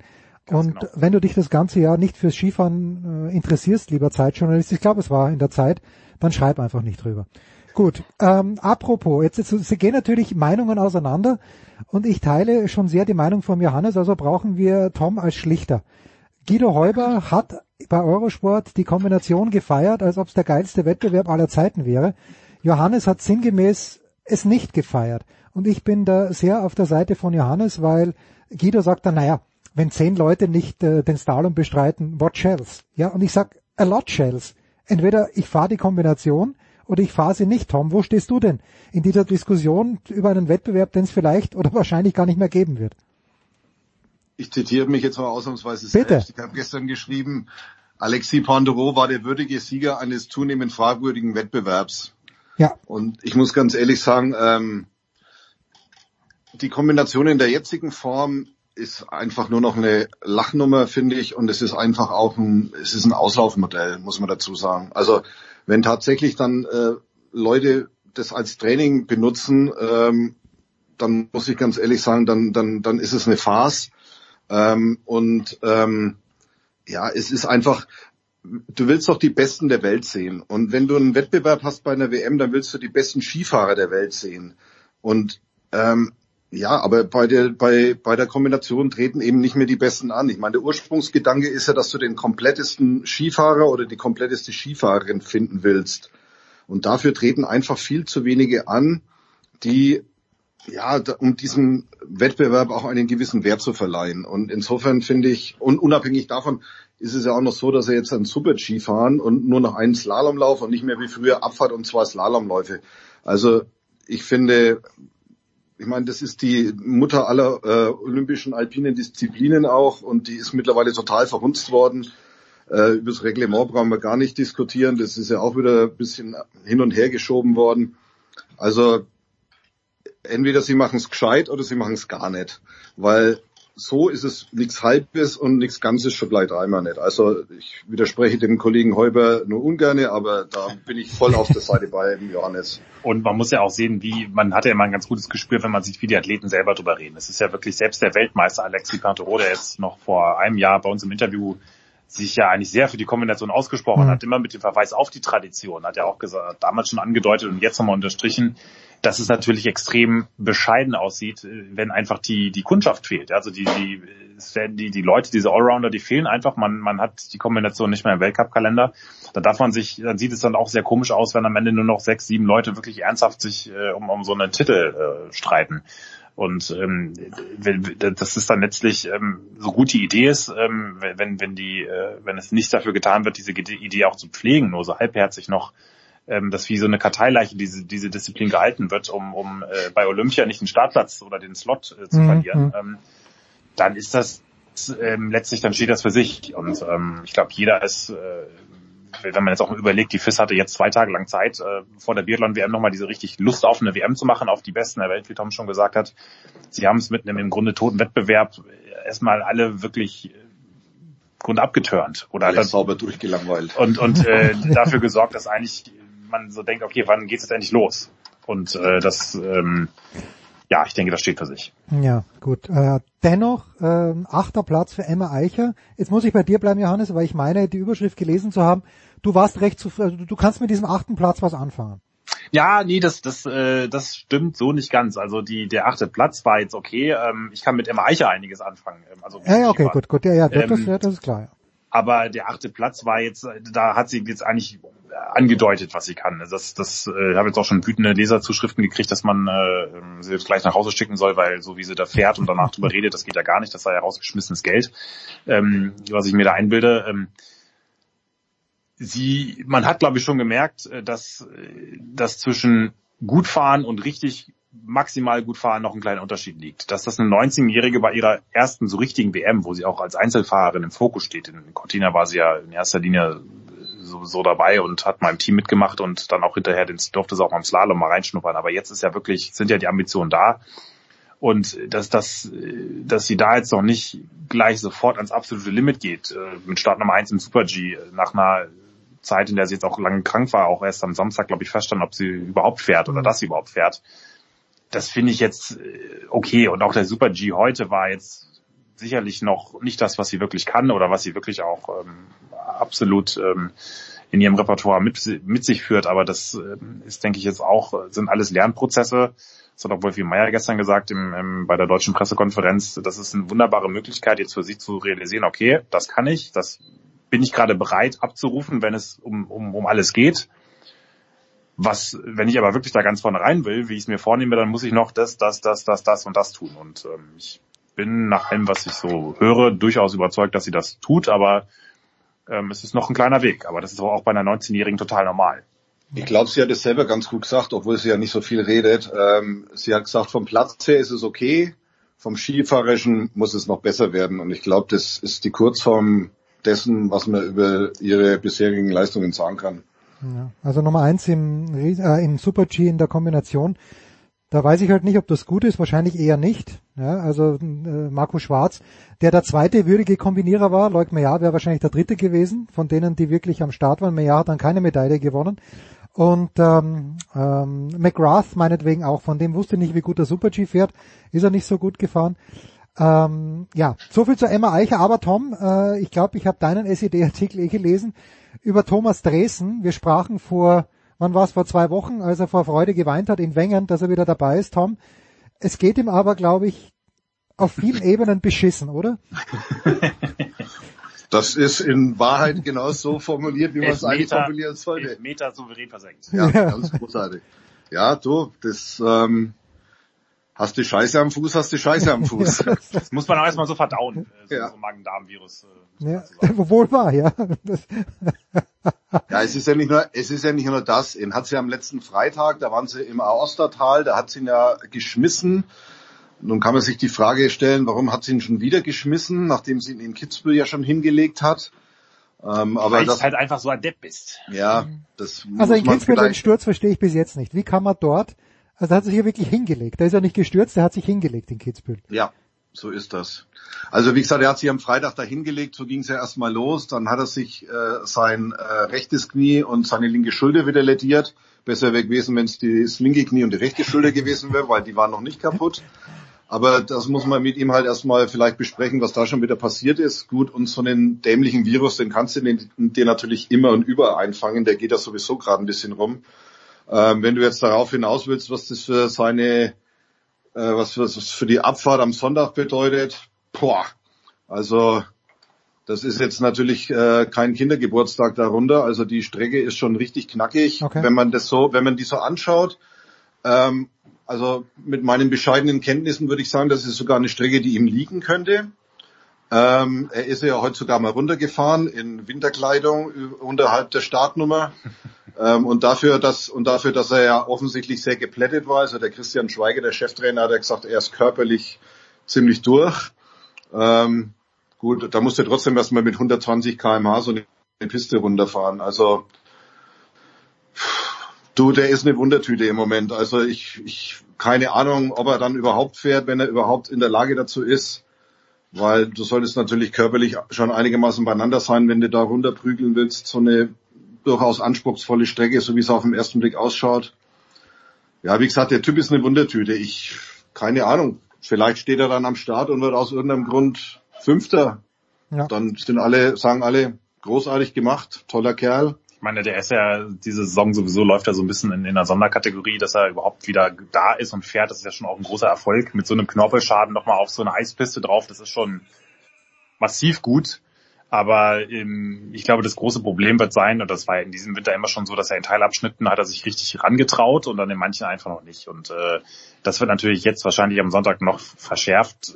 Das ist die Herausforderung, dass er einfach ähm, sich seine Kraft für manche Teilabschnitte aufsparen muss, weil die wahrscheinlich äh, mit, mit so einem Virus gerade, den man verdaut hat im wahrsten Sinne, ähm, das, das wird einfach noch nicht zu 100 Prozent reichen über knapp zwei Minuten auf so einer wirklich sehr schattigen, herausfordernden Piste. Und deswegen ähm, würde ich ihn da wirklich ähm, ja ausklammern aus äh, von von allen Erwartungen, die man da so, die man da so haben kann. Spannender finde ich eher, was die anderen drei Jungs jetzt vor allen Dingen oder vier Jungs äh, Mhm. ähm, morgen im Super G anrichten, weil das war ja eben vor zwei Jahren haben sie ja gezeigt, wie man aus, aus einer Außenseiterrolle heraus mit, mit einem gewissen Zutrauen einiges anstellen kann. In diesem Winter, äh, da kann auch Tom gerne nochmal was zu sagen, hat man so ein bisschen das Gefühl, dass dieser letzte Zug fehlt. Also das, das Können ist sicherlich da, aber das, das jetzt wirklich äh, beim Großereignis abrufen zu können, das, ich, ich fürchte, es wird dieses Jahr doch äh, nicht ganz hinhauen. Aber ähm, da, da wird es morgen die erste Antwort geben im Super G. Ähm, Andreas Sander ist schon noch ganz gut drauf, haben wir so das Gefühl. Der, der war ja auch in Cortina zuletzt stark bei den anderen. Äh,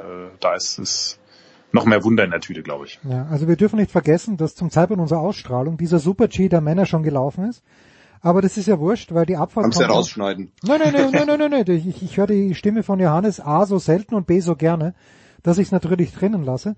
Aber die Geschichte ist natürlich äh, sowohl beim heute gewesenen Super G als auch bei der Abfahrt, Tom, ich habe halt den Eindruck, dass einfach dadurch, dass der Kilde da ist und dass der Odermatt da ist, dass die ersten beiden Plätze im Super G besetzt sind und bis zum gewissen Grad wahrscheinlich in der Abfahrt dass halt da nichts zu reißen ist, dass es diese ganz große Sensation wahrscheinlich nicht geben wird, dann nehme ich den Kriechmeier meinetwegen noch mit rein für die Abfahrt, ist das ein bisschen anders als in Cortina vor zwei Jahren, wo einfach mehr möglich war und wo ja, um Lukas Zara zu zitieren, äh, der Kriechmeier zweimal Weltmeister geworden ist, weil er als einziger die Kurve da oben vor diesem Sprung richtig gefahren ist. Ja, das ist mit Sicherheit richtig. Also wie gesagt, ich muss dazu sagen, ich habe heute nur ein paar Fahrer da runterfahren sehen. Ähm, und ähm, es ist mit Sicherheit eine Strecke, wo jemand, der langgezogene Kurven fahren kann und schön sein Gewicht da draufbringen kann in diesen Kurven, dass der natürlich dann schon gut ausschaut.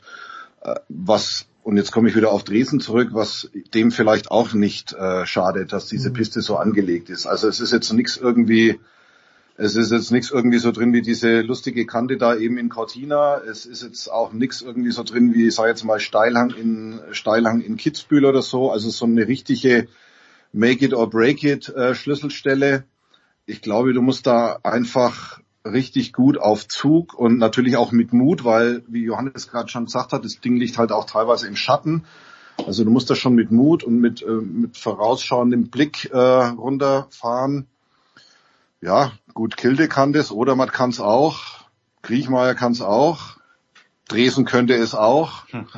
Also ich, ich denke mal, dass äh, ich denk mal, dass, dass sich da keine WM-Gesetze äh, bewahrheiten werden, so nach dem Motto, die hat die WM hat ihre Eingesetze, sondern dass sich da schon die Favoriten durchsetzen werden. Das, was, was ich sehr interessant, spannend zu sehen finde, das ist natürlich jetzt nur der Super G in der Kombi ein ganz, ganz, ganz äh, kleiner Indikator, aber man hatte, ich hatte da schon das Gefühl, dass Kilde da schon probiert hat, ein bisschen was auszuprobieren und, und seine, seine Urkräfte nicht so richtig, äh, die PS nicht so richtig auf die Piste mhm. gekriegt hat. Äh, das, ähm, der Schnee ist ja hier sehr trocken, sehr kalt, also so fast schon äh, nordamerikanische Bedingungen, ähm, wenig Lenkmanöver, ähm, große Wirkung. Also an, anders gesagt, man muss, man darf, darf es nicht übertreiben mit dem Krafteinsatz, sonst äh, steckt man da sehr schnell fest, äh, so, soweit das geht bei 120 km/h.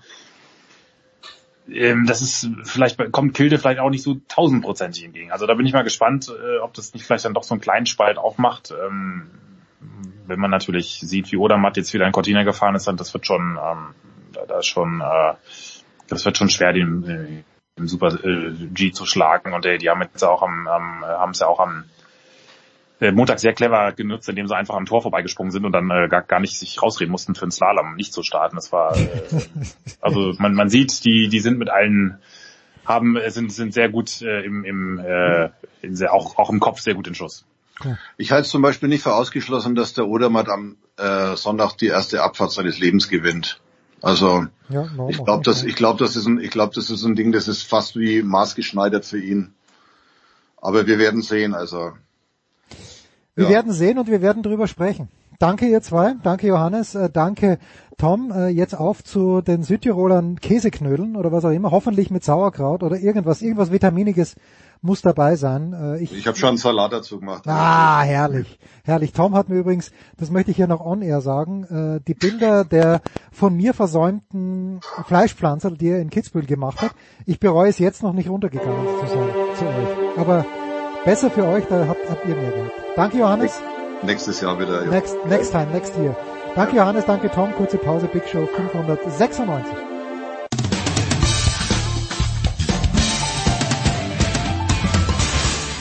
Hallo, hier ist Regina Heinrich und ihr hört Sportradio 360. Medienberichten zu folgen, wie es immer so schön heißt, findet in der Nacht von Sonntag auf Montag eine Super Bowl statt oder ein Super Bowl statt. Nummer 57. Es gibt belastendes Filmmaterial von Günter Zapf bei der Medienparty, das wir hier natürlich nicht verbreiten werden. Wir wünschen der Legende und Heiko Older, die beide dort sind, äh, viel Spaß, ein lässiges Match. Aber um Sportliche kümmert sich nun zum einen Nicolas Martin. Servus Nicolas. Ich habe nur Bilder aus einer Bar gesehen. Ich habe Fragen. Ja, natürlich, aber Göni, Göni natürlich Was um die... Fragen hast du da? Das ist Günther Zapp. ja, ja, genau. Göni, Göni äh, wie gesagt, der ist jetzt in Arizona und äh, steht im Moment nicht zur Verfügung, aber Andreas Renner haben wir schon gehört. Hallo Andreas. Hallo. Und äh, Christian Schimmel ist auch dabei und äh, diese drei, grüß dich Christian. Hallo, grüßt euch. Dieses Trio wird sich nun um vornehmlich das Sportliche kümmern, weil, wie ich aus Erfahrung zu wissen glaube, die Halftime-Show interessiert Andreas Renner eher peripher. Ich klinge mich aus, Nikola, bitte. Äh, ja, äh, dann, dann halt nicht über die Halbzeitshow. Was schade, soll's, ja? schade. Das, das, das dann exklusiv bei Musikradio 360 am Sonntag wahrscheinlich. Wohl wahr, ähm, wohl wahr. Und die besten, Halb die besten Halbzeitshows der Super Bowl Geschichte. Nein. Ja, wir haben Super Bowl zwischen Eagles und Chiefs, Christian, ähm, also quasi der, der Andy Reid Bowl mit, äh, ja, auf der einen Seite Jalen Hurts, auf der anderen Seite Patrick Mahomes angeschlagen, sein Receiver Core auch ein bisschen durchgerupft. Äh, Christian, was erwartest du jetzt am Sonntag eher eine offensiv oder eine defensiv betonte Partie? Äh, ich, ich, ich glaube tatsächlich, dass es, dass es sich irgendwo im, im, im Mittelfeld bewegen wird. Also irgendwo in Richtung 21, 24, 24, 28. Da ist vielleicht schon fast ein bisschen hoch. Aber so die Range würde ich jetzt mal, würde ich jetzt mal annehmen. Ähm, beide Teams sind zu Recht im Super Bowl. Ähm, bei mir ist bei den Eagles auch kein, äh, kein Sternchen dran. Auch wenn natürlich ihnen die Verletzung der 49ers sehr, sehr stark ins, ins, ins Kontor gespielt haben. Ähm, wie sie davor, die Woche davor die Giants verprügelt haben, war schon bemerkenswert. Was erwarte ich? Ich erwarte ein Spiel, wo, wo beide Coaches alles auf Platz lassen werden, was sie im Playbook haben. Ähm, ich glaube, dass das eine hochspannende Partie, wird. Ich glaube, dass das insbesondere für beide Defensive, äh, Defensive Coordinator eine, eine hochspannende Aufgabe wird. ähm, das zu bewerkstelligen und die Teams in Schach zu halten. Denn ein, wir wissen, ein humpelnder Mahomes ist immer noch besser als äh, kein Mahomes. Ähm, wir werden sehen, wie fit er am Ende ist. Ähm, gegen Cincinnati hat ihn das doch schon deutlich beeinträchtigt. Ähm, ja, ich erwarte eine enge Partie. Ähm, ich erwarte irgendwie so, so einen Mitscorer, also ähm, irgendwas zwischen Patriots, Rams und äh, Eagles, Patriots. Von daher ähm, sollte eine gute Partie werden. Der Christian hat schon angesprochen, die, die 49er aus tausend Gründen kein, kein wirklicher Gegner, Andreas. Die Woche davor die, die Giants dominiert, davor hat Jalen Hurts nicht gespielt. Man hat so ein bisschen das Gefühl, es ist schon länger her, dass wir die Eagles irgendwie gefordert gesehen haben, oder täuscht der Eindruck? Ja, ähm, also äh, gefordert, äh, die haben halt vorher zweimal mit ihrem äh, Backup-Quarterback, der nicht der schlechteste der Liga ist, Gardner Minshew, ähm, äh, zweimal verloren. Ähm, ich glaube, was ein bisschen untergegangen ist äh, bei diesem äh, Spiel gegen die 49ers, dass sie ja dominiert haben, weil San Francisco ja quasi ohne Quarterback spielen musste, wofür die Eagles nichts können, ist ganz klar. Und die haben ihren Job erledigt. Aber offensiv sah das nicht so grandios aus, muss man natürlich auch sagen, gegen eine gute Verteidigung, Jalen Hurts. Ähm, das ist, läuft so ein bisschen unterm Radar, aber der ist auch angeschlagen. Wir reden immer nur über die Verletzung von Patrick Mahomes und äh, Knöchel, ja, das ist äh, ein großes Problem für einen Quarterback, aber Jalen Hurts ist an der Wurfschulter verletzt und ähm, war jetzt zweimal nicht so hundertprozentig gefordert. Natürlich ist da jetzt einige Zeit vergangen, aber Schulterverletzungen sind auch fies und äh, Schulter ja, das ist ja quasi ein allumfassendes Problem. Äh, wenn die Schulter wehtut, dann merkt man das bei jeder Berührung. Das ist fast so schlimm wie Rippen. Äh, nicht bei jeder Berührung, sondern äh, bei, bei jeder Berührung natürlich auch im Spiel, aber bei äh, fast jeder Bewegung. Und ähm, man muss davon ausgehen, dass auch Jalen Hurts nicht wirklich bei äh, 100 Prozent ist. Und ja, das ist äh, letzten Endes ein Spiel. Ich glaube, wenn wir die Quarterbacks rausnehmen, könnte man wahrscheinlich zu dem Ergebnis kommen, dass die Eagles unterm Strich in Offensive und Defensive etwas besser besetzt sind. Im, äh, wie gesagt, im Schnitt auf allen Positionen.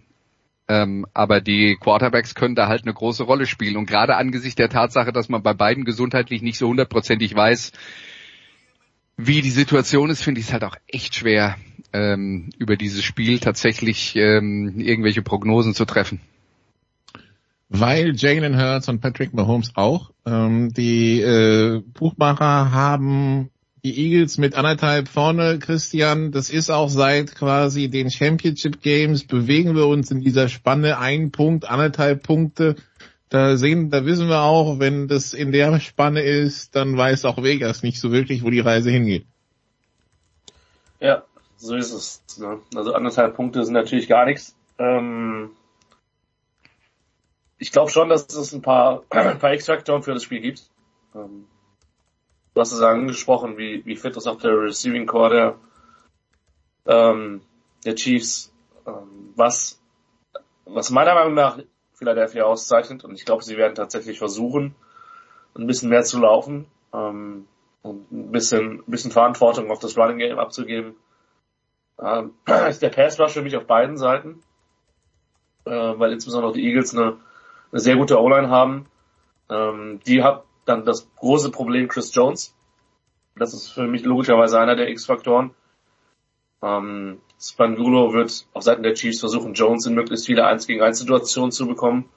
Die arbeiten da zum Teil auch mit ziemlich lustigen Formationen, Unbalanced, Kram und so. Also ähm, man kann den, man kann den Chiefs die, die, die Kreativität da nicht, ab, äh, nicht abstellen, nicht abschreiben. Und ähm, ja, auf der anderen Seite ist es halt ist es halt wirklich interessant. Ähm, das Ding wird sich zum Schachspiel entwickeln, ähm, auf, auf höchstem Niveau. Ähm, ich hatte den Eindruck, dass die Chiefs Offense eben durch, durch die Mahomes-Verletzung, gerade was, was so die tiefen Schüsse betrifft, ein bisschen, ähm, bisschen eingeschränkt war vor zwei Wochen. Mal gucken, ob das jetzt ein bisschen besser ist. Ja, auf der einen Seite ähm, die O-Line der Eagles, die sich echt gut geschlagen hat dieses Jahr, Andreas. Auf der anderen Seite Steve Spagnuolo und da wissen wir spätestens seit dem Super Bowl gegen die Patriots, äh, wenn der sich was einfallen lassen muss gegen eine gute O-Line und eine gute Offense, das kann er. Das kann er, was äh, immer so ein bisschen unterschätzt ist bei diesen Super Bowls ist, da ist eine Woche Pause vorher. Und das hilft dem Coaching. Unter der, also unter der Saison, wenn die normalen Abläufe äh, bei den äh, Teams äh, dann durchgeführt werden, haben die Trainer tatsächlich, obwohl sie zum großen Teil 16 Stunden am Tag arbeiten, relativ wenig Zeit, mehr als das Standardprogramm zu machen. Man muss den Gegner analysieren, man muss sich selber ähm, analysieren, man muss das, was man tut, anpassen auf das, was der Gegner macht. Und dann ist man die ganze Woche beschäftigt. Dann muss man, also erstmal muss man es der Theorie machen, dann muss man es den Spielern beibringen auf dem, auf dem Trainingsplatz und in den äh, Theorie-Sessions. Vor so einem Super Bowl mit einer Woche zusätzlicher Pause ist natürlich viel mehr Zeit für Kreativität. Das heißt, gerade die Leute wie Spaniolo, die ihre Stärken in diesem Bereich haben, ähm, die könnten da möglicherweise einen Vorteil dadurch haben. Und die äh, Chiefs mit Spaniolo als Defensive Coordinator und mit Andy Reid als Offensive Coordinator vielleicht insgesamt im Vergleich zu den Philadelphia Eagles. Das soll nicht heißen, dass die Eagles nicht sehr gute Coaches haben, aber bei den Chiefs haben wir das halt schon relativ häufig gesehen, äh, wie das äh, wie das laufen kann und wie viel Qualität äh, in dieser Position da ist. Und die Eagles in dieser Besetzung mit dem Trainerstab sind zum ersten Mal beim Super Bowl mit dabei. Ähm, auch wenn Teile der Mannschaft natürlich äh, vor fünf Jahren äh, schon einen Titel gewonnen haben, aber das waren natürlich komplett andere Rahmenbedingungen. Insofern wäre das etwas, wenn man äh, sich überlegt, wo könnten Vorteile für die Kansas City Chiefs liegen, das wäre tatsächlich ein Vorteil für die Kansas City Chiefs. Ja, Christian, und auf der offensiven Seite müssen sie halt ein bisschen improvisieren. Äh, Receiver äh, hier und da angeschlagen. Ähm, Hartman ist es auf jetzt auf IA. Vielleicht kann Edward Hilaire als dritter Running Back wieder eingreifen. Da wird auch die Kreativität von Andy Reid und äh, Benjamin gefragt sein. Ja, das Lustige ist übrigens, dass Bianami irgendwie als Offensive Coordinator Kandidat bei anderen Teams gilt. Bei den Ravens habe ich gesehen. Ja. Aber nicht als Headcoach. nach wie vor überraschend. Der war jetzt schon zwei, dreimal Headcoach Kandidat. Dass das ja. aus irgendwelchen Gründen nicht geklappt hat. Ich, äh, ich war tatsächlich leider nicht Teil dieser Meetings. Traurig, ne? Aber erstaunlich. Ja. Wofür zahlen ja. wir dir das ganze Geld, Christian? Er überlegt jetzt gerade, welches Sagt Geld aber, dann waren die Verträge schon langfristig abgeschlossen. Also. Stichwort äh, John Gruden, zehn Jahre. Ähm, ja, also die Frage ist, ich, ich glaube tatsächlich, dass die, dass die Chiefs halt eine gewisse Vertikalität in ihrer Offense kriegen müssen, also noch mehr, ähm, als es die letzten Wochen geschafft haben. Vertikalität und Offense ist für mich als Chargers-Sympathisant ja sowieso immer so ein kleines Reizwort. Ähm, ich glaube, dass das viel, also dass viel auf Marcus Waldes Gantling ankommen wird. Ich denke, dass sie einige Matchups für ihn schemen werden. Ähm, aber das, das Problem ist halt in der Offense, dass du halt selbst mit angeschlagenen Spielern immer noch ähm, zu viele Matchup-Probleme kreieren kannst. Also gerade mit, über Kelsey müssen wir nicht reden. Ähm, Pacheco hat meiner Meinung nach ein sehr, sehr starkes Jahr gespielt, den kannst du auch sehr vielseitig einsetzen. Wenn Edwards Hilaire spielen kann, ist er als Passcatcher immer eine Option. Ähm, also da, da ist schon eine Menge da. Und ähm, ich, ich bin super gespannt. Wie gesagt, die, Eagles waren für mich vor der Saison, und es ist ja selten, dass es so eintrifft, ähm, das kompletteste Team. Ich mag die Secondary von denen. Ähm, du hast im Pass Rush ähm, durchaus, durchaus Jungs, die, die, die zum Quarterback äh, kommen können, gerade eben ähm, mit, mit Hassan Reddick und, und Josh Sweat. Ähm, also, ja, es, es wird ein Schachspiel. Ich glaube schon, da bin ich bei Andreas, dass die Eagles fast, fast überall kompletter sind. Ähm, Mahomes ist der X-Faktor, Kelsey ist der X-Faktor. Ähm, und dann wird sich zeigen, wer, wer, ähm, ja, äh, wer den eigenen Spielplan besser durchdrücken kann. Gab jetzt im, im Ringer die Woche einen Artikel ähm, zu, zu den Trickplays und der, der Trickplay Armada, die Andy Reid so in, seinen, in seiner Datenbank hat. Also da rechne ich eigentlich auch noch mit irgendwas, mit irgendwas ähm, mittelmäßig bescheuerten zum richtigen Zeitpunkt, was sich dann komplett auf den falschen, falschen Fuß erwischen, erwischen kann. Äh, mittelmäßig bescheuert, okay? Das, äh, das, das ist die Analyse, die wir, die wir von dir schätzen, Christian. Ähm, gut, also die, die, die, die, das, die, die Chiefs und die Eagles, ja, Andreas, wie gesagt, äh, wie es, wie es Christian schon gesagt hat, ein sehr komplettes Team, sehr irgendwie, es wirkt sehr homogen. Und äh, das ist äh, das ist äh, ihre Stärke anscheinend in diese und wenn man mit äh, was waren es zwei Niederlagen, drei Niederlagen durch die durch die Saison kommt, dann zeigt es ja auch, wie gut das ganze System funktioniert. Ja, und die haben halt das Team anders gebaut als die Chiefs, weil die Chiefs haben den Superstar Quarterback und bauen das Team um ihn herum auf und äh, der verdient mittlerweile relativ viel Geld. Deswegen ist dann eine Folge gewesen, dass äh, so jemand wie Star Receiver Tyreek Hill und das war der gefürchtetste Receiver der Liga, ob der beste, das ist jetzt dann immer ein bisschen kommt drauf an, welche Qualität man vom Receiver verlangt. Aber äh, Tyreek Hill war eine prägende Figur dieser Chiefs Offense, den haben sie vor der Saison gehen lassen, weil sie nicht alle Superstars bezahlen können und im Zweifelsfall ist der Quarterback, also Patrick Mahomes, äh, in der Beziehung wichtiger. Und trotzdem haben sie es geschafft, was äh, Funktionierendes auf die Beine zu stellen ähm, und eine äh, super Offense zu kreieren ohne diesen Nummer eins Top Receiver. Bei den Eagles ist es so, die haben einen Quarterback nicht sehr hoch gedraftet, also zweite Runde ist für einen Quarterback vergleichsweise spät gedraftet, weil die ja sehr gerne sehr hoch äh, ähm, bewertet werden und höher gedraftet werden, als eigentlich ihr äh, äh Draft Grade ist. Äh, jedenfalls haben die den umringt mit sehr, sehr guten Spielern, nicht nur in der Offense, sondern auch in der Defense. Ähm, und Philadelphia hat äh, in, insofern ihrem jungen Quarterback eine Chance gegeben zu wachsen, weil der halt viele gute Leute um sich rum hatte und das hat ihm das Leben leichter gemacht. Und was die Eagles halt auch sagen und vielleicht noch mehr als äh, andere Teams, äh, das ist der Grundstein ihrer Philosophie, Offensive Line und Defensive Line. Wenn du das hast, kannst du nicht allzu tief fallen. Und die Offensive Line der Eagles ist hervorragend. Die Defensive Line hat einen neuen NFL-Rekord für Sacks aufgestellt. Also auf den Positionen sind die absolut super besetzt. Und wenn man dann sagt, ein Footballspiel wird an der Line of Scrimmage entschieden, dann haben die Eagles eigentlich allein schon deswegen immer mal wieder, also immer herausragende Karten und außerdem haben sie mit Erstrunden-Receiver Devontae Smith zum Beispiel und dann ähm, dem äh, Free Agent äh, AJ Brown haben sie zwei äh, absolute Top Receiver für einen Jalen Hurts zusätzlich zu diesem Schutz durch die Offensive Line. Also die haben da schon unheimlich viel Gutes gemacht und sie haben Jalen Hurts ideale Bedingungen gegeben, aber jetzt kommt halt das toughste Spiel gegen einen richtig schweren Gegner. Und dann wird äh, Jalen Hurts halt auch funktionieren müssen. Und das ist natürlich dann auch äh, an der Front ein großer Test für einen, der eine herausragende Saison gespielt hat, gerade äh, für das, was man von ihm erwartet hat. Da hat er ja alles übertroffen, aber wie das so ist in der NFL, jede Woche ein neuer Test und man muss ihn jede Woche bestehen. AJ Brown, das war dieser Trade am Drafttag, ne, wenn ich mich recht erinnere. Ähm, in der ersten Runde, wo ja. die Eagles dann äh, Brown von den von den Titans geholt haben. Ja, und äh, für Jalen Hurts, äh, Christian, irgendwo hofft man natürlich, dass so ein Finale für ihn mal besser läuft. Das erste College-Finale hat er gegen Clemson verloren. Beim zweiten wurde er in der Halbzeit gebencht. Ne, also es, es hätte auch besser laufen können. So ist es. Und ich meine, Andreas hat gesagt, er ist in der zweiten Runde gedraftet worden.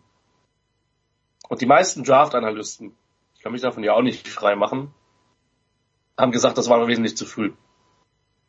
Ähm, aus unterschiedlichen Gründen. Und man würde es ihm gönnen, was wir sicher sagen können, Tua Tagovailoa sitzt diesmal nicht auf der Bank und wird ihn, ähm, ich hätte fast gesagt, beerben können. Nein, aber er wird, wird, wird dann äh, im dritten Viertel auftauchen. Das ist eine Sache, die wir mit Sicherheit sagen können, das wird nicht passieren. Ähm, ich hoffe einfach, dass er fit ist. Ich hoffe, dass Mahomes weitestgehend fit ist, weil Super Bowl lebt auch von gesunden Quarterbacks, gerade von den beiden. Und äh, ich glaube gerade, dass AJ Brown in der Offense halt noch mit das letzte Puzzlestück war, gerade weil er so ein komplett anderer Receiver-Typ ist als, als Smith, den sie, man darf nicht vergessen, die haben jetzt Back-to-Back -back quasi First Runner für, für Wide Receiver investiert. Ja, und ähm, was auch damit zu tun hat, dass sie eben ihre O-Line zum Teil mit, mit Late Roundern, Jordan Mailata darf man nicht vergessen, der ist aus einem, äh, aus dem Perfect Program gekommen und startet da jetzt auf Left Tackle, als wenn es gar nichts wäre. Also, ja. Man, man, man sollte bei den Teams so gut wie Howie Roseman, die Eagles zum Beispiel jetzt auch zusammengestellt hat, nicht vergessen, wie gutes Coaching auch auf der Seite, also auf beiden Seiten des Balles ist. Ja, da ist viel Talent in der Mannschaft, aber ähm, da ist auch eine ganze Menge gutes, gutes Coaching involviert. Und ja, Hurts, ich hoffe, dass er durchspielen kann. Und dann wird er mit Sicherheit seinen Anteil an, der, an dieser Partie haben. Apropos gutes Coaching, ums Thema zu wechseln, äh, Andreas, wir glauben alle, die Dallas Cowboys haben ab nächstes, ab nächstem Jahr einen Lauf oder zwei oder drei oder vielleicht mehr. weil Brian Schottenheimer ist der neue OC und äh, ich weiß nicht, die Euphorie hält, hält sich bei den Cowboys-Fans, glaube ich, ein bisschen in Grenzen. Tja, gibt's schon einen Hashtag Let Dak Cook? nee, also sagen wir mal so, die Dallas Cowboys, historisch gesehen, waren immer ein Team, das von starkem Laufspiel gelebt hat. Ähm, wenn wir da mal zurückgehen in die letzte Phase, wo sie quasi eine Dynastie waren, Anfang der 90er Jahre, als sie ja drei Super Bowls in vier Jahren gewonnen haben, ähm, das war das Emmett Smith Team. Troy Aikman, inzwischen ein Hall of Fame Quarterback, was mir da nur so im Gedächtnis geblieben ist, der war in einem Jahr äh, Pro Bowl Quarterback, da hatte er 13 Touchdown-Pässe und 12 Interceptions. Weil sie halt in der Red Zone immer gelaufen sind. Und Emmett Smith hatte 25 Touchdowns oder sowas in dem äh, in, in der Preislage. Das das war schon immer die DNA dieser Mannschaft. Und wir reden ja jetzt davon, dass der Teambesitzer Jerry Jones der gleiche ist wie damals Anfang der 90er Jahre und der wird auch noch an einige der äh, gleichen Prinzipien äh, glauben und das ist nicht nur wichtig, wer der Teambesitzer ist, er ist auch noch der General Manager, der trifft also auch noch die sportlichen Entscheidungen rund äh, um die Mannschaft. Und okay, insofern ist das die sagen, DNA der Cowboys oder ist es die DNA von Jerry Jones?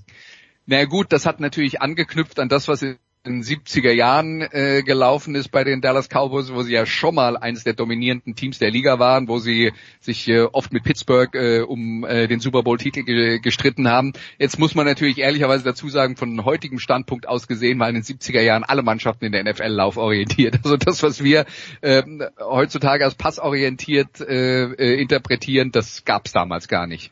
Ähm, aber ähm, der es, es ist ja auch vorher schon zu sehen gewesen, bevor Brian Schattenheimer kam, dass äh, die Mannschaft äh, einem Running Back, nämlich Ezekiel Elliott, äh, sehr viel Geld bezahlt hat. Und die Vorgabe war ganz klar, das ist das, was wir wollen. Wir wollen äh, mit einem starken Laufspiel äh, die Liga dominieren, was mit Ezekiel Elliott, naja, wie lange? Ein, zwei Jahre ganz gut ging. Ähm, inzwischen ist er nicht mehr der Alte. Jetzt haben sie einen anderen Running Back mit Tony Pollard, der eigentlich besser ist.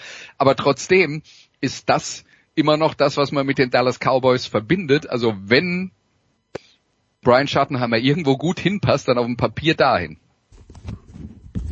Ja.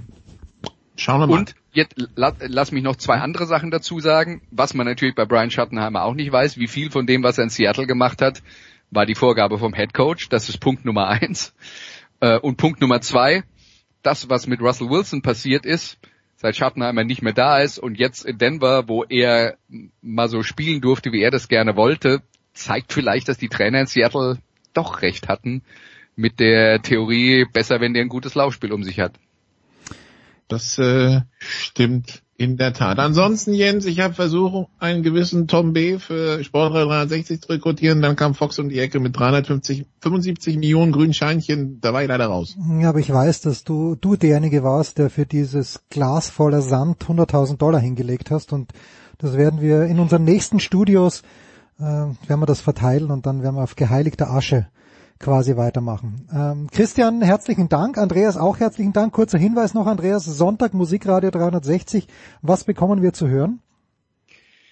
Ja, es äh, sind diese Woche die, oder letzte Woche war es glaube ich sogar, äh, die Nominierungen für die Rock'n'Roll Hall of Fame veröffentlicht worden. Und das ist ja dann immer ein sehr beliebtes Natürlich. Thema, wo vor allen Dingen äh, die Fans dann bei den sozialen Medien darüber diskutieren können, was ist eigentlich Rock'n'Roll. Und am Ende gibt's Hauen und Stechen und keiner ist sich einig, aber so funktioniert Social Media, viele Leute klicken, deswegen probieren wir das diese Woche auch mal.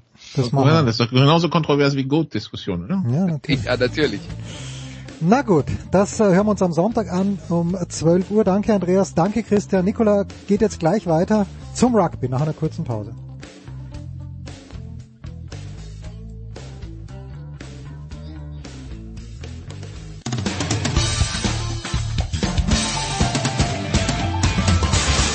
Hallo, hier ist Fabian Ambüchen und Sie hören Sportradio 360.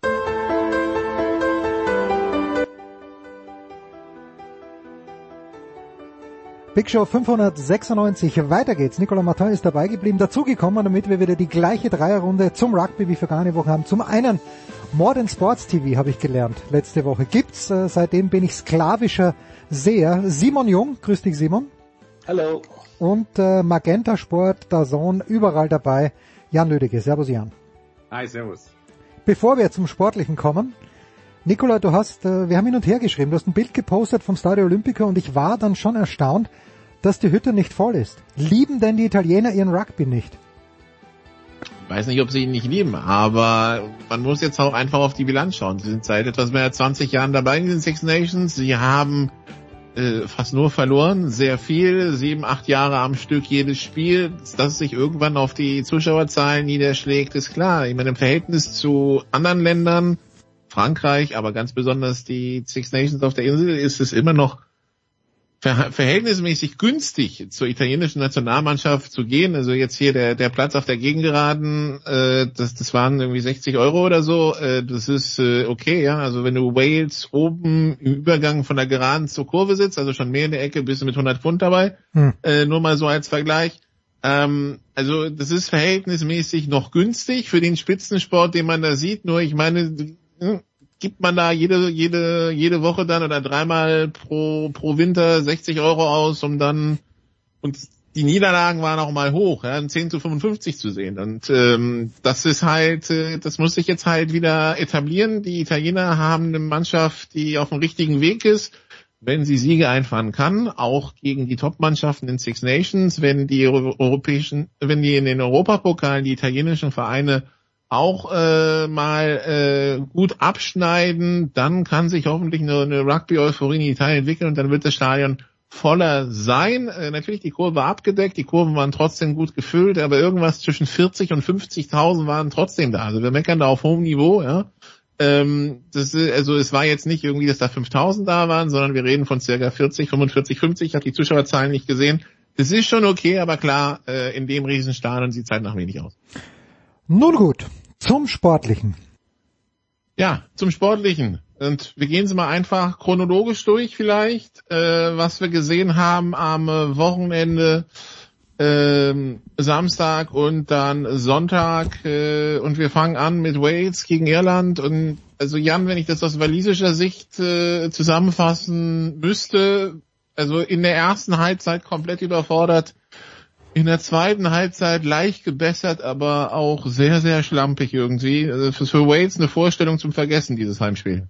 Ja, absolut. Ähm, wir hatten ja im Vor Vorfeld schon irgendwie gesagt, die Aufstellung liest sich gut, aber auch nur aus dem Grund, weil sich diese Aufstellung, diese Namen mal gut gelesen haben. Das ist alles in allem eine überalterte Mannschaft, die völlig über dem Zenit schon ist. Das hat man dann auch daran gesehen, dass die, die am besten performt haben, eigentlich die Jungen waren, das waren äh, Hawkins auf Innen, das waren Dyer auf Außen, das waren Morgan auf der dritten Reihe.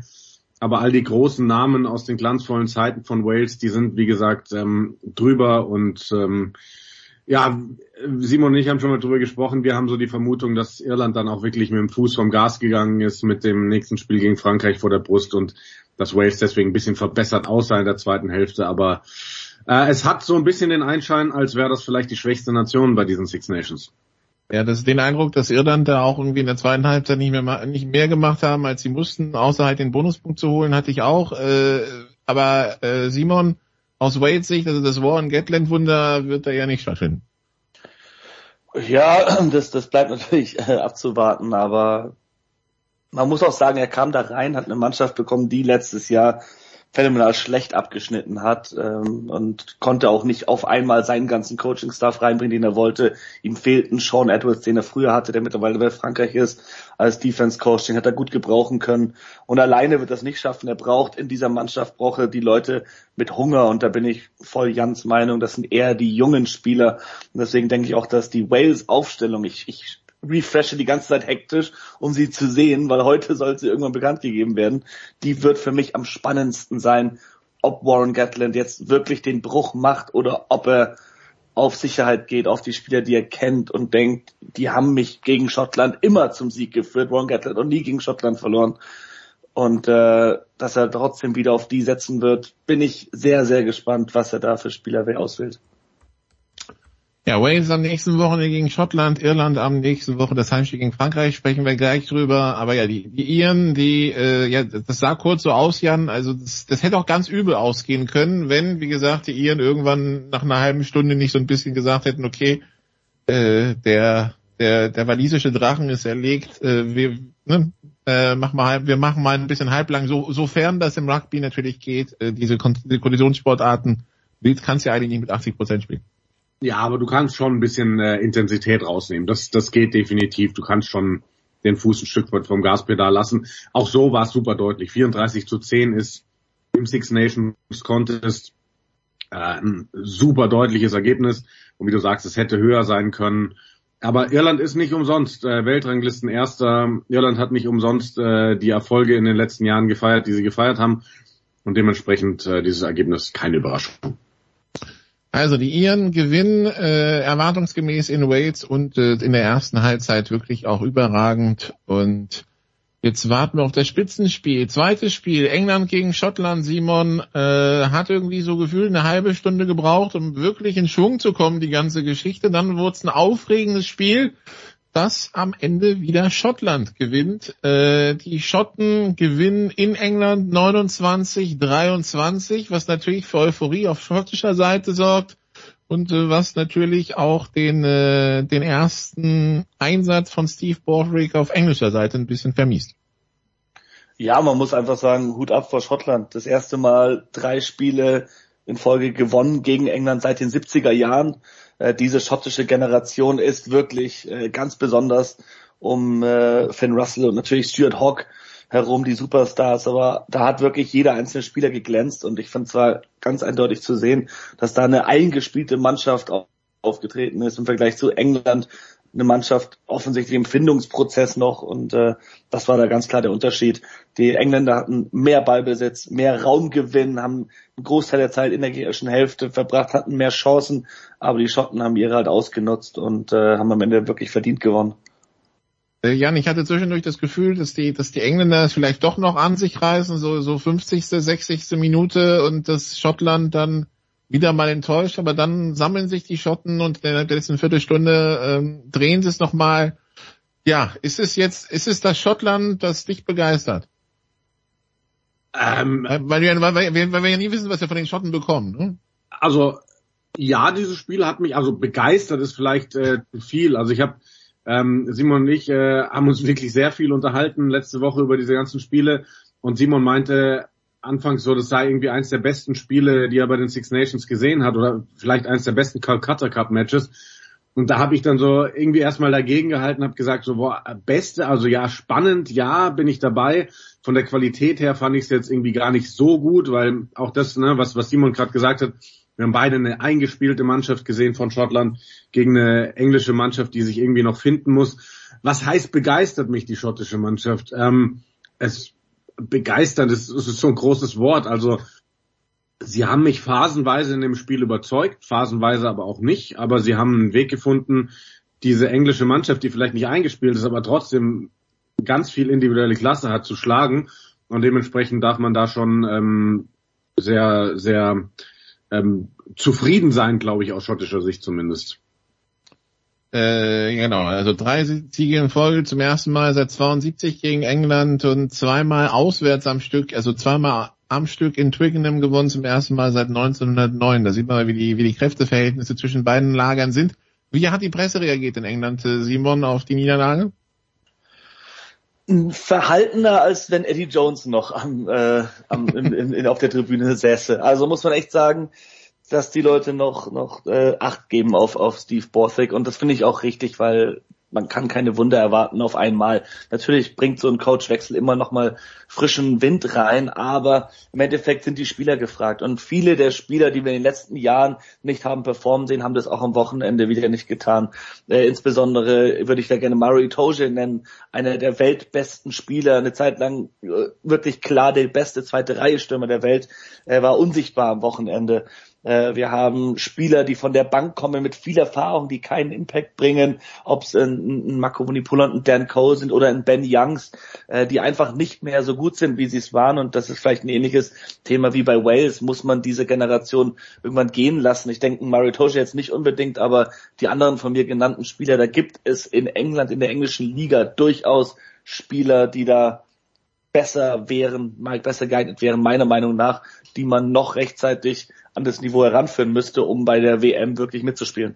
Ben Youngs hat er auch rausgenommen jetzt. Also Ben Youngs und äh, Ben Curry äh, sind gedroppt worden aus der Mannschaft. Genau, Anthony Watson hat er auch weggeschickt. Also da gibt's schon äh, gute Anzeichen, dass das sie am Wochenende anders spielen werden. Haben sie aber in der Vergangenheit gegen Italien schon oft getan.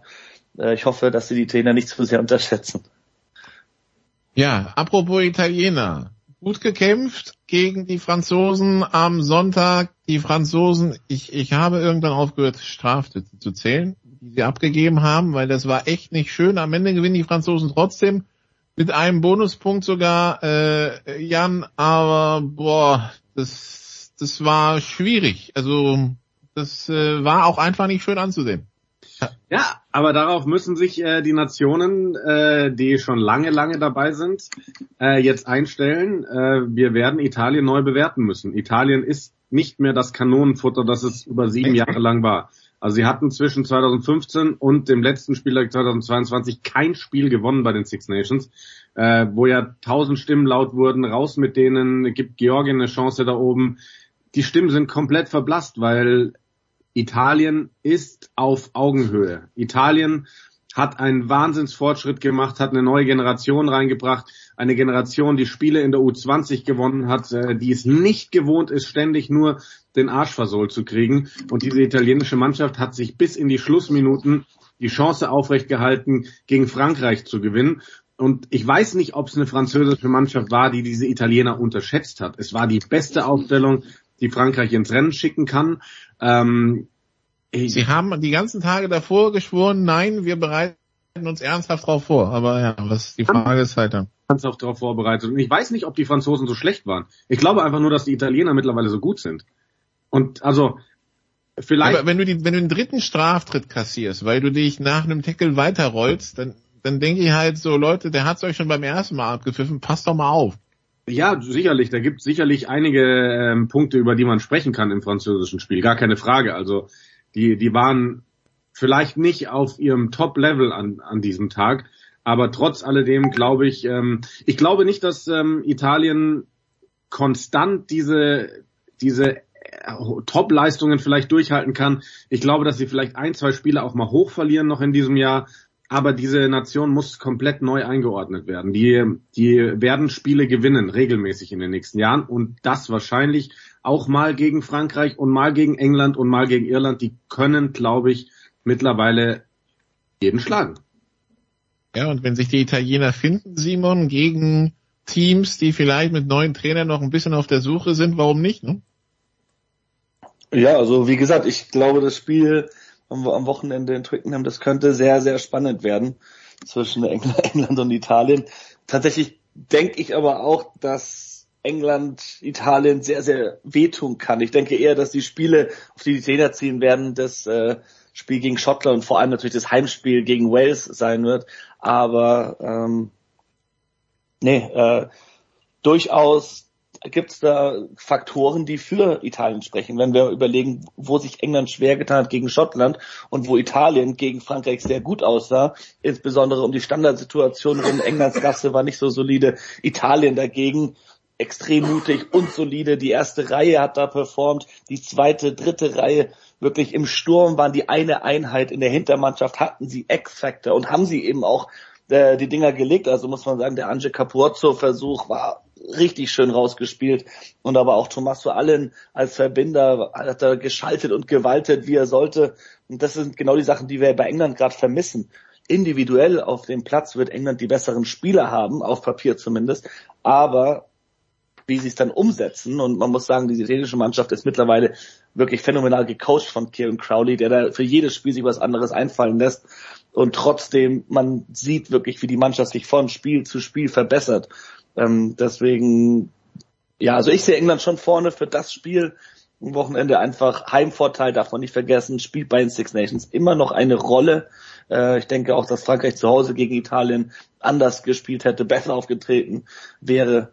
Ähm, und deswegen sehe ich da England vorne, aber trotzdem Italien im weiteren Turnierverlauf muss man auf jeden Fall im Blick behalten. Wo war denn der Heimvorteil am ersten Wochenende? ich bin schon bei dir. Bei England.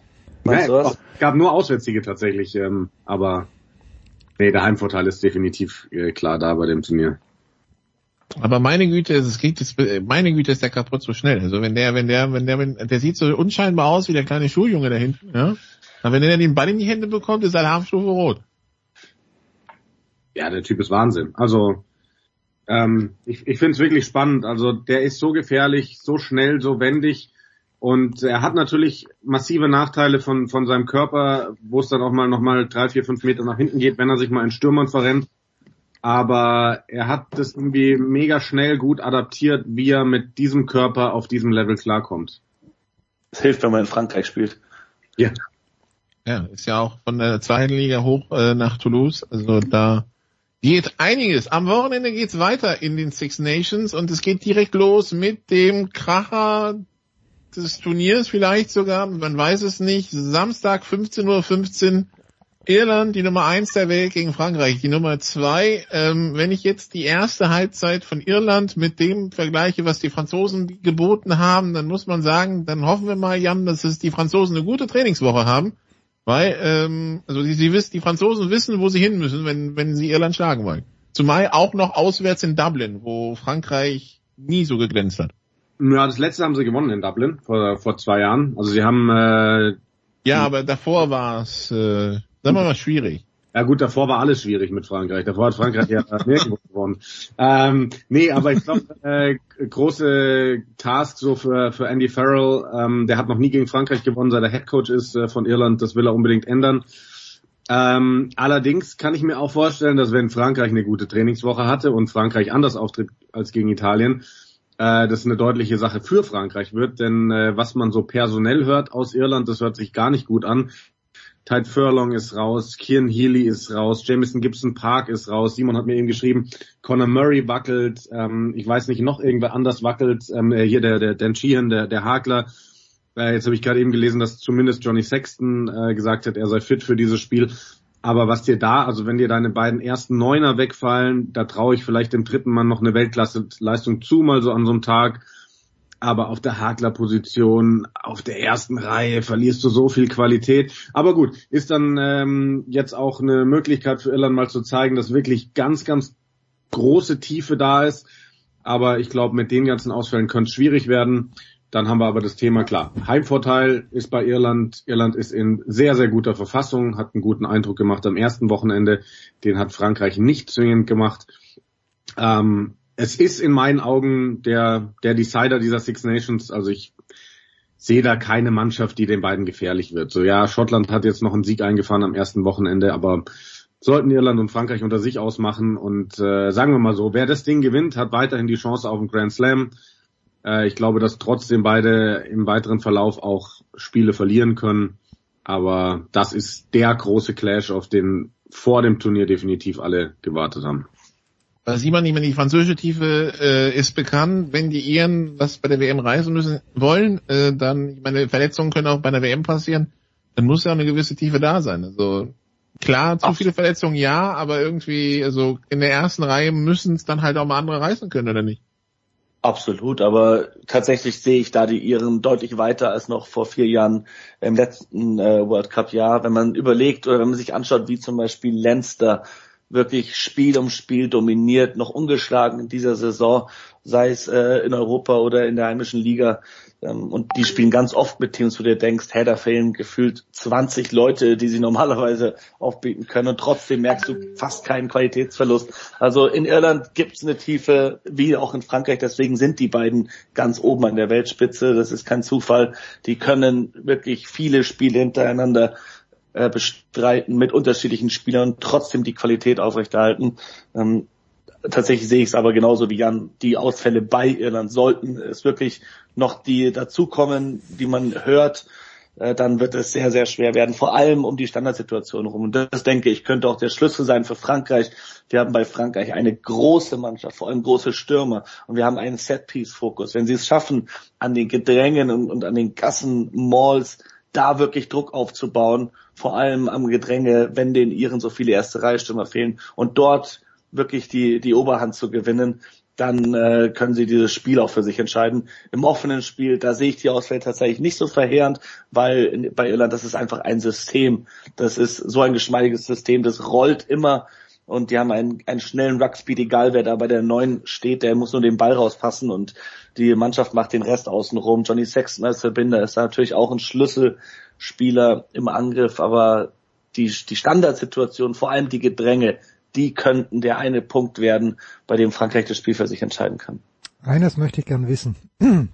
Erstens, wann ist Jan Lüdecke begeistert? Weil wenn er nicht begeistert war, das, das, dieses Level muss so hoch liegen. Und zweitens, in diese WhatsApp-Gruppe möchte ich gern mal rein, zwischen äh, Simon Jung und zwischen Jan Lüdecke, wo ihr euch hin und her schreibt, wer wo verletzt ist. Das hört sich wie ganz großer Sport an. Wahnsinn, Wahnsinn. Es wird alles geteilt, äh, was äh, Thema ist bei den Six Nations. das, das, ist, das ist verrückt. Aber begeistert, begeistert bin ich tatsächlich von vom italienischen Rugby. Okay, na ist ja gut, bitte. Wahnsinn. Also wirklich diese diese Mannschaft ähm, und ich habe ich habe ihnen dieses Jahr nicht so viel zugetraut. Ich war die letzten zwei Jahre derjenige, der immer gesagt hat, die gewinnen Spiel, die gewinnen Spiel. Und dann haben sie ja endlich letztes Jahr gegen Wales gewonnen am letzten Spieltag. Und davor hatte ich gesagt, nee, in Wales gewinnen sie auf gar keinen Fall. Dieses Jahr habe ich ihnen nicht so viel zugetraut, weil ein paar wichtige Spieler fehlen. Aber das ist mittlerweile egal. Und ähm, das ist eine Mannschaft, die wirklich Rugby spielt und die so gut geworden ist. Und davon bin ich tatsächlich begeistert. Und da war auch Feuer auf der Tribüne am Sonntag. Ja, also äh, die, der, der italienische Fan ist nicht nur beim Fußball emotional. Na, schön, ja. schön. Äh, wo, wo werden wir euch an diesem Wochenende hören, Jan und Simon? Jan, fang du mal an. Ähm, ja, fange ich an, weil ich äh, mit Rugby dieses Wochenende noch nichts zu tun ah, okay. habe. Äh, überlasse ich Simon die Bühne. Ähm, ich werde tatsächlich äh, heute Abend beim Basketball in München sein, äh, Euroleague äh, gegen Partizan Belgrad. Am Samstag mache ich die Bundesliga Highlight Show bei The Zone und am Sonntag bin ich beim Eishockey in München für Magenta Sport und Servus TV quasi gleichzeitig im Einsatz. Wie ich gelernt habe, ist Partizan Belgrad, ja. glaube ich, die, das heißeste Team in Europa im Moment gerade. Habe ich irgendwo gelesen. Tatsächlich. Ja. spannend. Simon, wo hören wir dich? Ja, ich, ich mache die 30 Nations Spiele auf Modern Sports TV wieder. Alle drei. Alle drei. Ah. Jo. Jo, der Junge hat was vor in diesem Wochenende. Dann danke euch dreien. Wir machen eine kurze Pause, dann geht's weiter in der Big Show 596.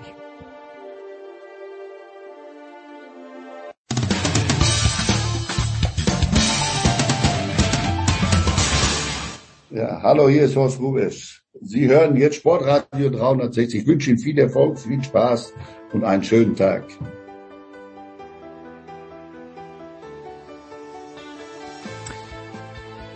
Und es geht weiter in der Big Show 596 mit dem Motorsport und ich äh, freue mich, dass auch in dieser Woche wieder dabei sind. Zum einen äh, von RAN, das ist Eddie Milke. Servus Eddie. Ja, schönen guten Tag aus Blick. Und äh, Stefan The Voice Heinrich. Servus The Voice. Das ist die Klammer jetzt zwischen Norddeutschland, zwischen Eddie und, äh, und mir, Süddeutschland und du bist mittendrin, Jens. Na gut, also äh, ich bin südlicher als du, glaube ich. Ich äh, habe die Deutschlandkarte jetzt nicht so sehr im Blick, aber ich glaube, doch ein bisschen südlicher, ja. Ja, dann doch. Ja, lass uns äh, gleich vielleicht mit einem Blick auf das kommende Wochenende beginnen, Eddie, weil du dort äh, eine Premiere kommentieren wirst, nämlich die Formel E in Indien. Wie kommt's? Indien ist ein sehr großes Land. Ähm, wo wird gefahren? Es wird gefahren in Hyderabad. Das ist äh, eine sieben Millionen Einwohner Stadt, die berühmt geworden ist äh, durch Perlen. Also das ist ein Wirtschaftsstandort geworden, weil man da sehr erfolgreich Perlenhandel betrieben hat. Ja, und das Thema Formel E in Indien macht ja durchaus Sinn. Wer die Instagram-Stories unserer Run Racing-Kollegen oder Kelvin von der Linde oder Nico Müller von vor Ort äh, verfolgt, äh, der wird wissen, was ich meine.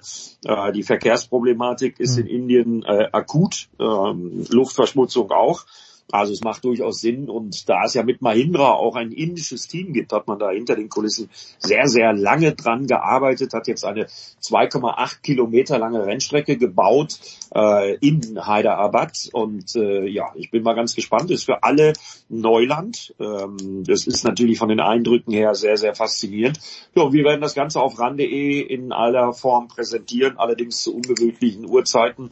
Äh, also Samstagmorgen die Hauptsendung auf Pro 7 und auf ran.de, die beginnt um 10 Uhr morgens. Ist auch schön. Zeitverschiebung äh, nach Indien zusammen. Ähm, Rennstart ist dann um 10.30 Uhr. Wer vorher schon gucken möchte, kann uns ab 6 Uhr Daniel Abt und mir lauschen beim äh, Qualifying. Und das spielt natürlich auf einer völlig unbekannten Rennstrecke, die für alle neu ist, die auf allerletzten Drücker jetzt fertiggestellt wird. Also das sieht im Moment noch ein bisschen aus wie eine Baustelle.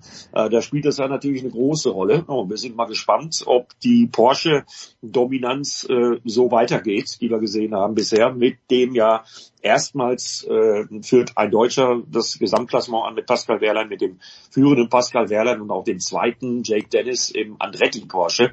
Ähm, bin mal gespannt. Florian Modlinger, der Formel E-Chef von Porsche, hat heute Geburtstag. Happy Birthday an dieser Stelle. Äh, der wird sich sicherlich über ein, ein dann nachträgliches Geschenk am Samstagmorgen freuen. Ja, der Voice funktioniert das denn? So, also die Idee ist natürlich großartig. Ja, wir haben ein Land, wo es Verkehrsprobleme gibt mit äh, massiven Abgasen. Jetzt lebe ich hier in Deutschland und bin gerade so ein bisschen auf der Suche nach einem Auto.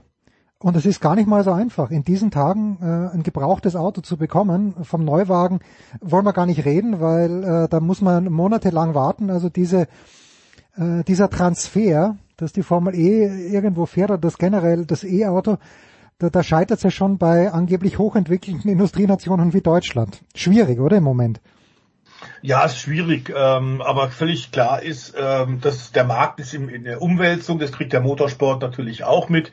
Äh, die Mobilität muss völlig neu gedacht werden, gerade natürlich solche äh, Länder, die aufsteigen, industriell aufsteigen wie Indien, aber eben auch in China, Japan. Ich erinnere mich, ich war vor 20 Jahren in China ähm, und da hat man schon wahnsinnig viel äh, E-Bikes und E-Radräder äh, gesehen, sehr viel mehr als äh, in Deutschland. Da hat doch keiner dran gedacht, äh, weil die da tatsächlich, wie Eddie sagt, natürlich diese großen Umweltprobleme schon hatten mit Smog und allem. Das ist jetzt nicht anders und insofern glaube ich, dass die Formel E in Indien tatsächlich eine bessere und, und nachhaltigere Zukunft haben kann als die Formel 1. Formel 1 war ja da unter Bernie dann tatsächlich unter Bernie Ecclestone auch drei Jahre äh, da, aber dann war es äh, vorbei mit der Herrlichkeit.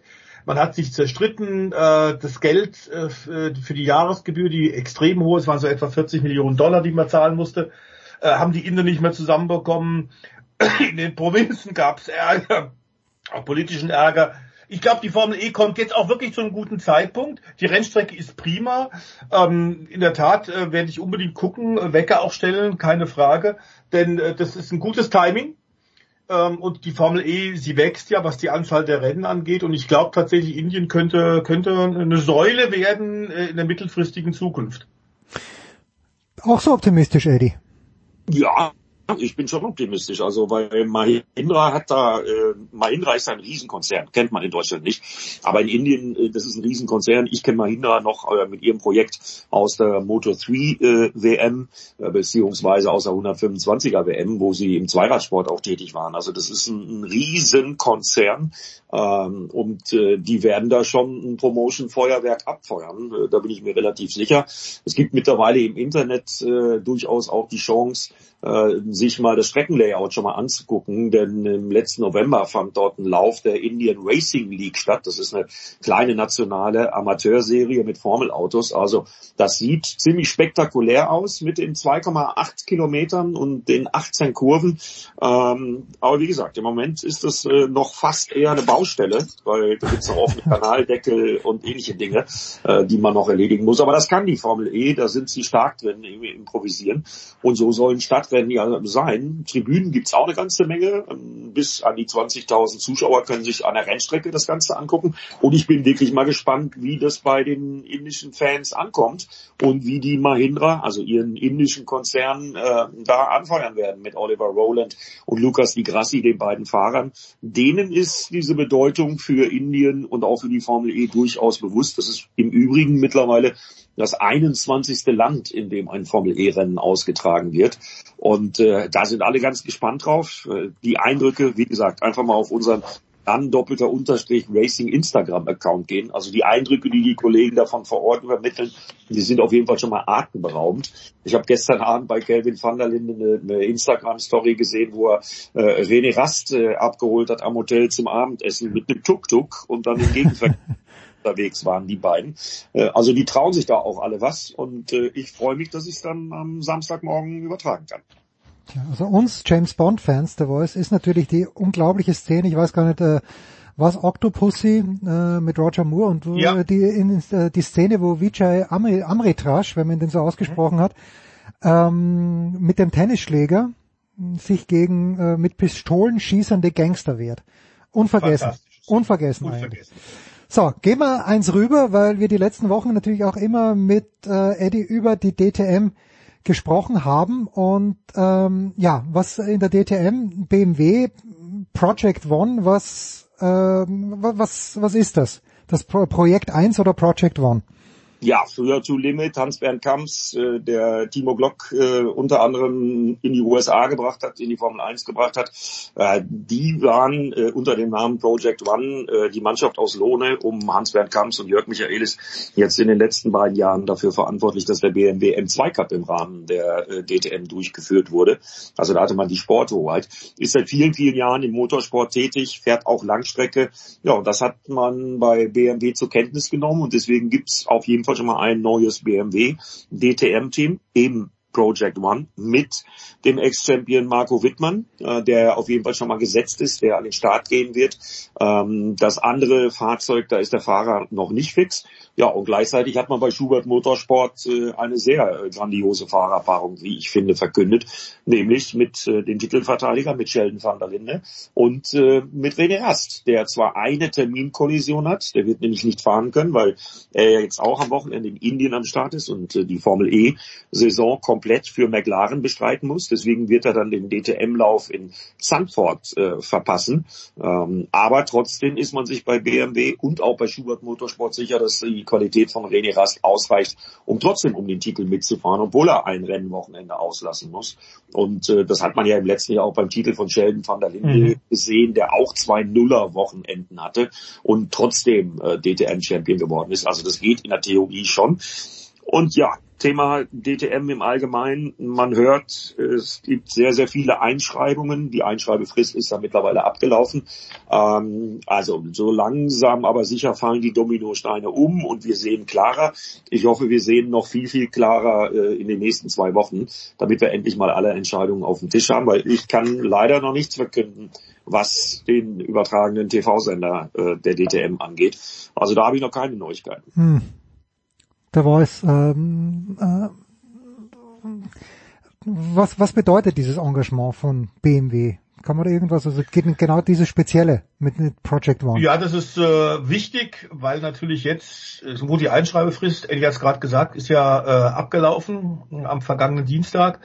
Ähm, aber klar ist auch, wenn jetzt nachträglich noch jemand kommt, wird die TTM nicht Nein sagen.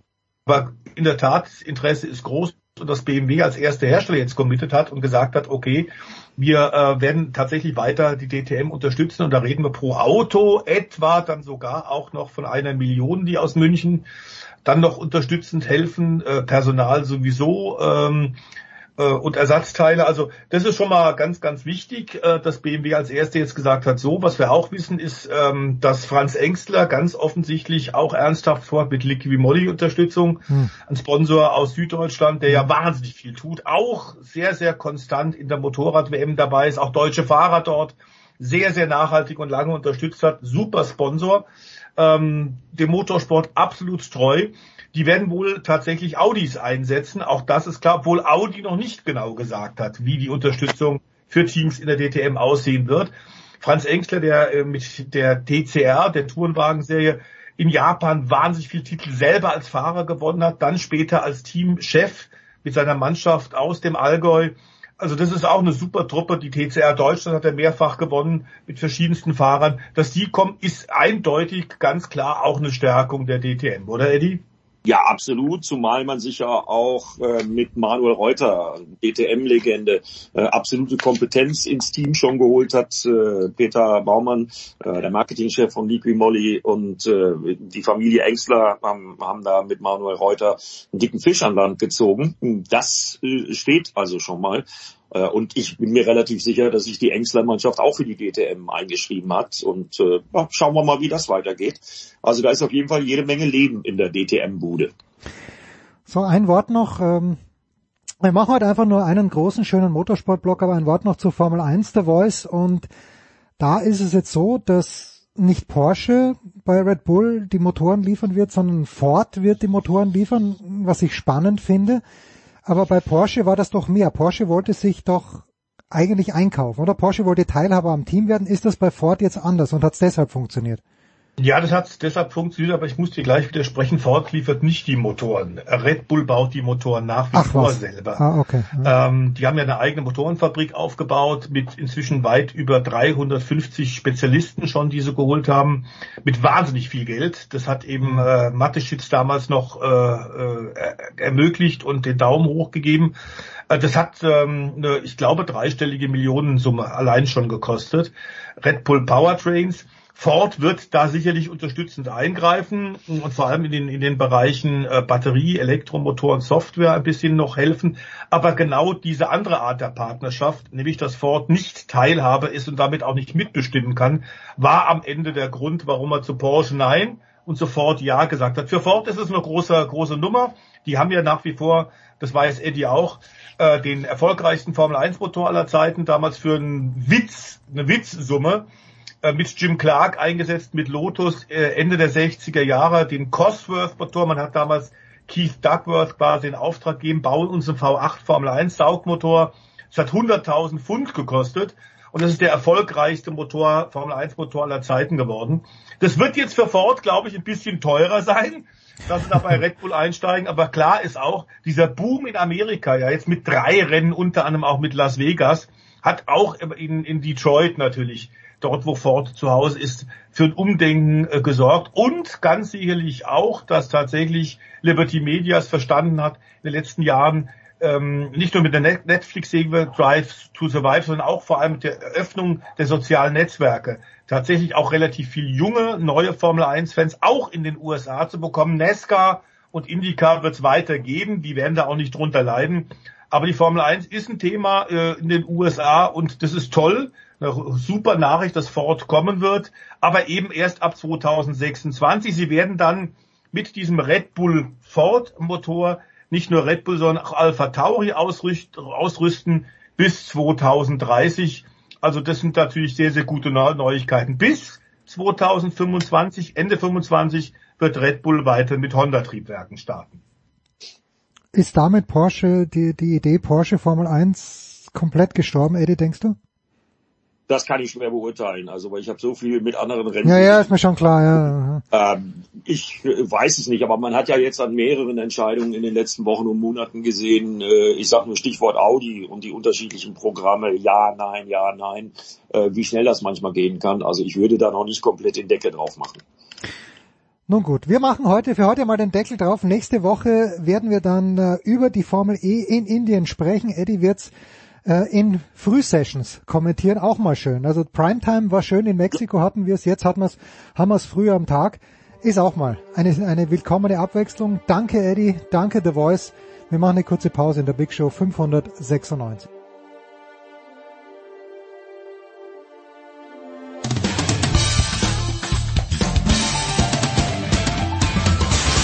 Hier ist Corbinian Holz an, ihr hört Sportradio 360.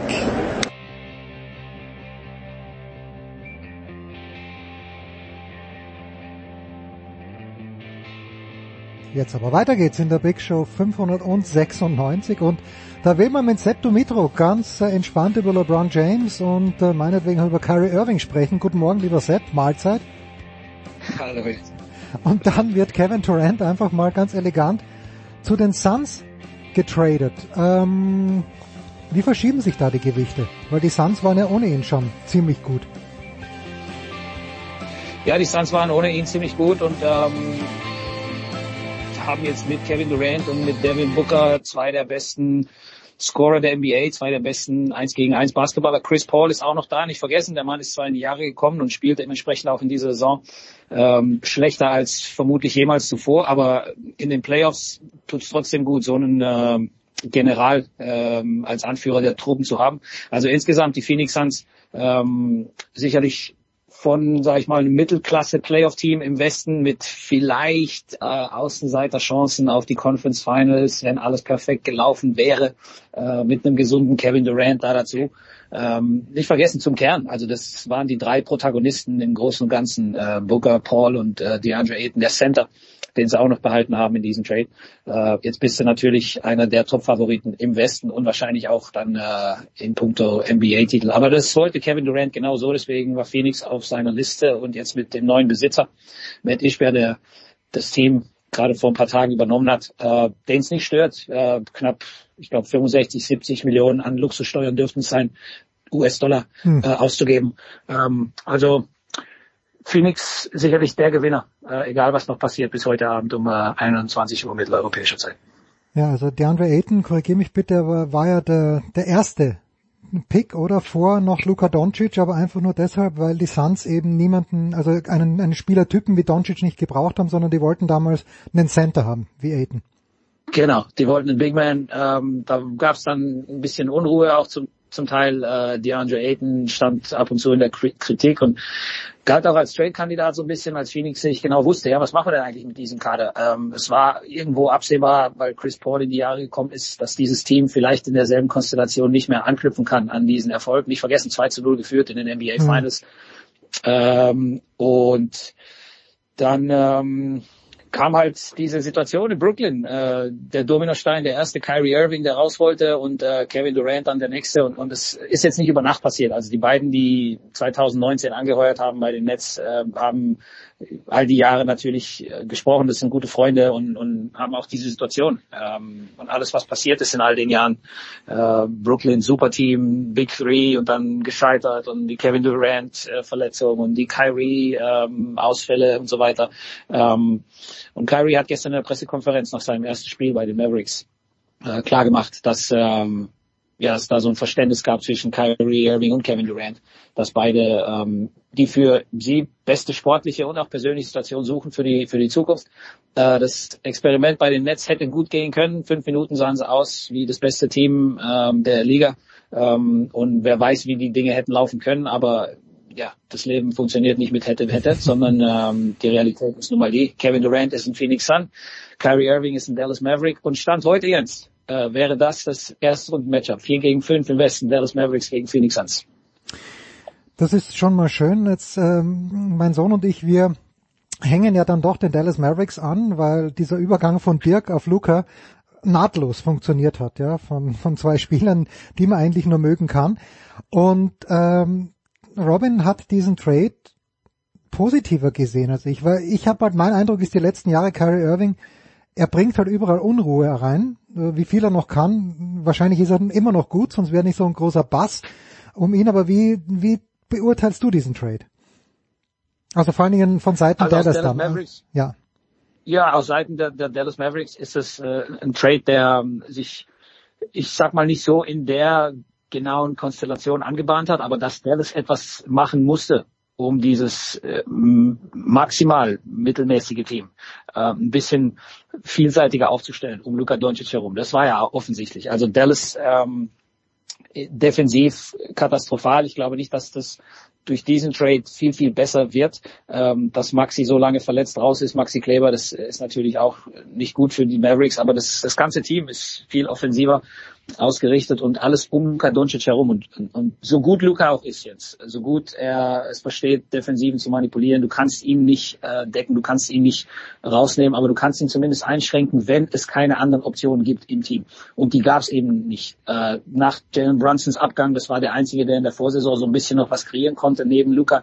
Und ab und zu musst du ihm mal eine Pause geben. Der kann nicht über 48 Minuten in einem Playoff-Setting über drei, vier Runden, wenn Dallas dann in die NBA Finals will, immer der Einzige sein, der für Offense sorgt. Und mit Kyrie mhm. Irving hast du jetzt den vielleicht besten Off-the-Dribble-Creator in der NBA. Keiner dribbelt besser als Kyrie Irving. Keiner ähm, kann sowohl als Spot-Abschütze, also ähm, wenn er den Ball gepasst bekommt, als auch Pull-ups selber aus dem Dribbling hoch und Punkte generieren, andere in Szene setzen, also die Offensive auch durch Fast Breaks mal anziehen lassen. Ähm, und das sind eben Sachen, die dann in den Playoffs spätestens, wenn sich alles auf Luca konzentriert hätte, äh, unheimlich wichtig sein wird.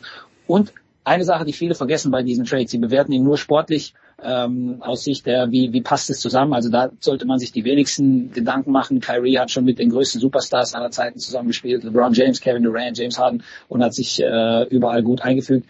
Ähm, es geht auch darum, dass Luka Doncic äh, diese Franchise und das scheinen mir in Deutschland viele zu vergessen, weil es eben so viele Mavericks-Fans gibt. Da denkt man immer, oh, da wird so in Ruhe gearbeitet. Die Dallas Mavericks sind eine der funktionsgestörtesten Franchises hm. der NBA in den letzten Jahren. Was es da an Lärm gab, was es da für, für, für äh, Szenen hinter den Kulissen gab, ja, ähm, Funktionäre, die gefeuert wurden wegen sexueller ähm, Belästigung, ähm, Sachen bei der Don Nelson dann, äh, der ehemalige Manager, äh, Mark Cuban und die Dallas Mavericks, ähm, legal belangt hat, äh, dass die Entlassung dann von Rick Carlisle, der keinen Bock mehr hatte, ähm, Streit zwischen einem äh, hohen Funktionär und Luka Doncic, dann musste der Funktionär gehen. Also da ist so viel im Argen, dass du Luka natürlich auch zeigen willst, wir tun alles, um dir sportlich ein Team auf, äh, zur Seite zu stellen, das irgendwo hin kann. Du musst das hier nicht auf ewig im Alleingang stimmen. Und deswegen war dieser Trade ähm, auch wenn man mit Dinwiddie und äh, Finney Smith und einem Draftpick natürlich äh, was abgeben musste, was von Wert ist,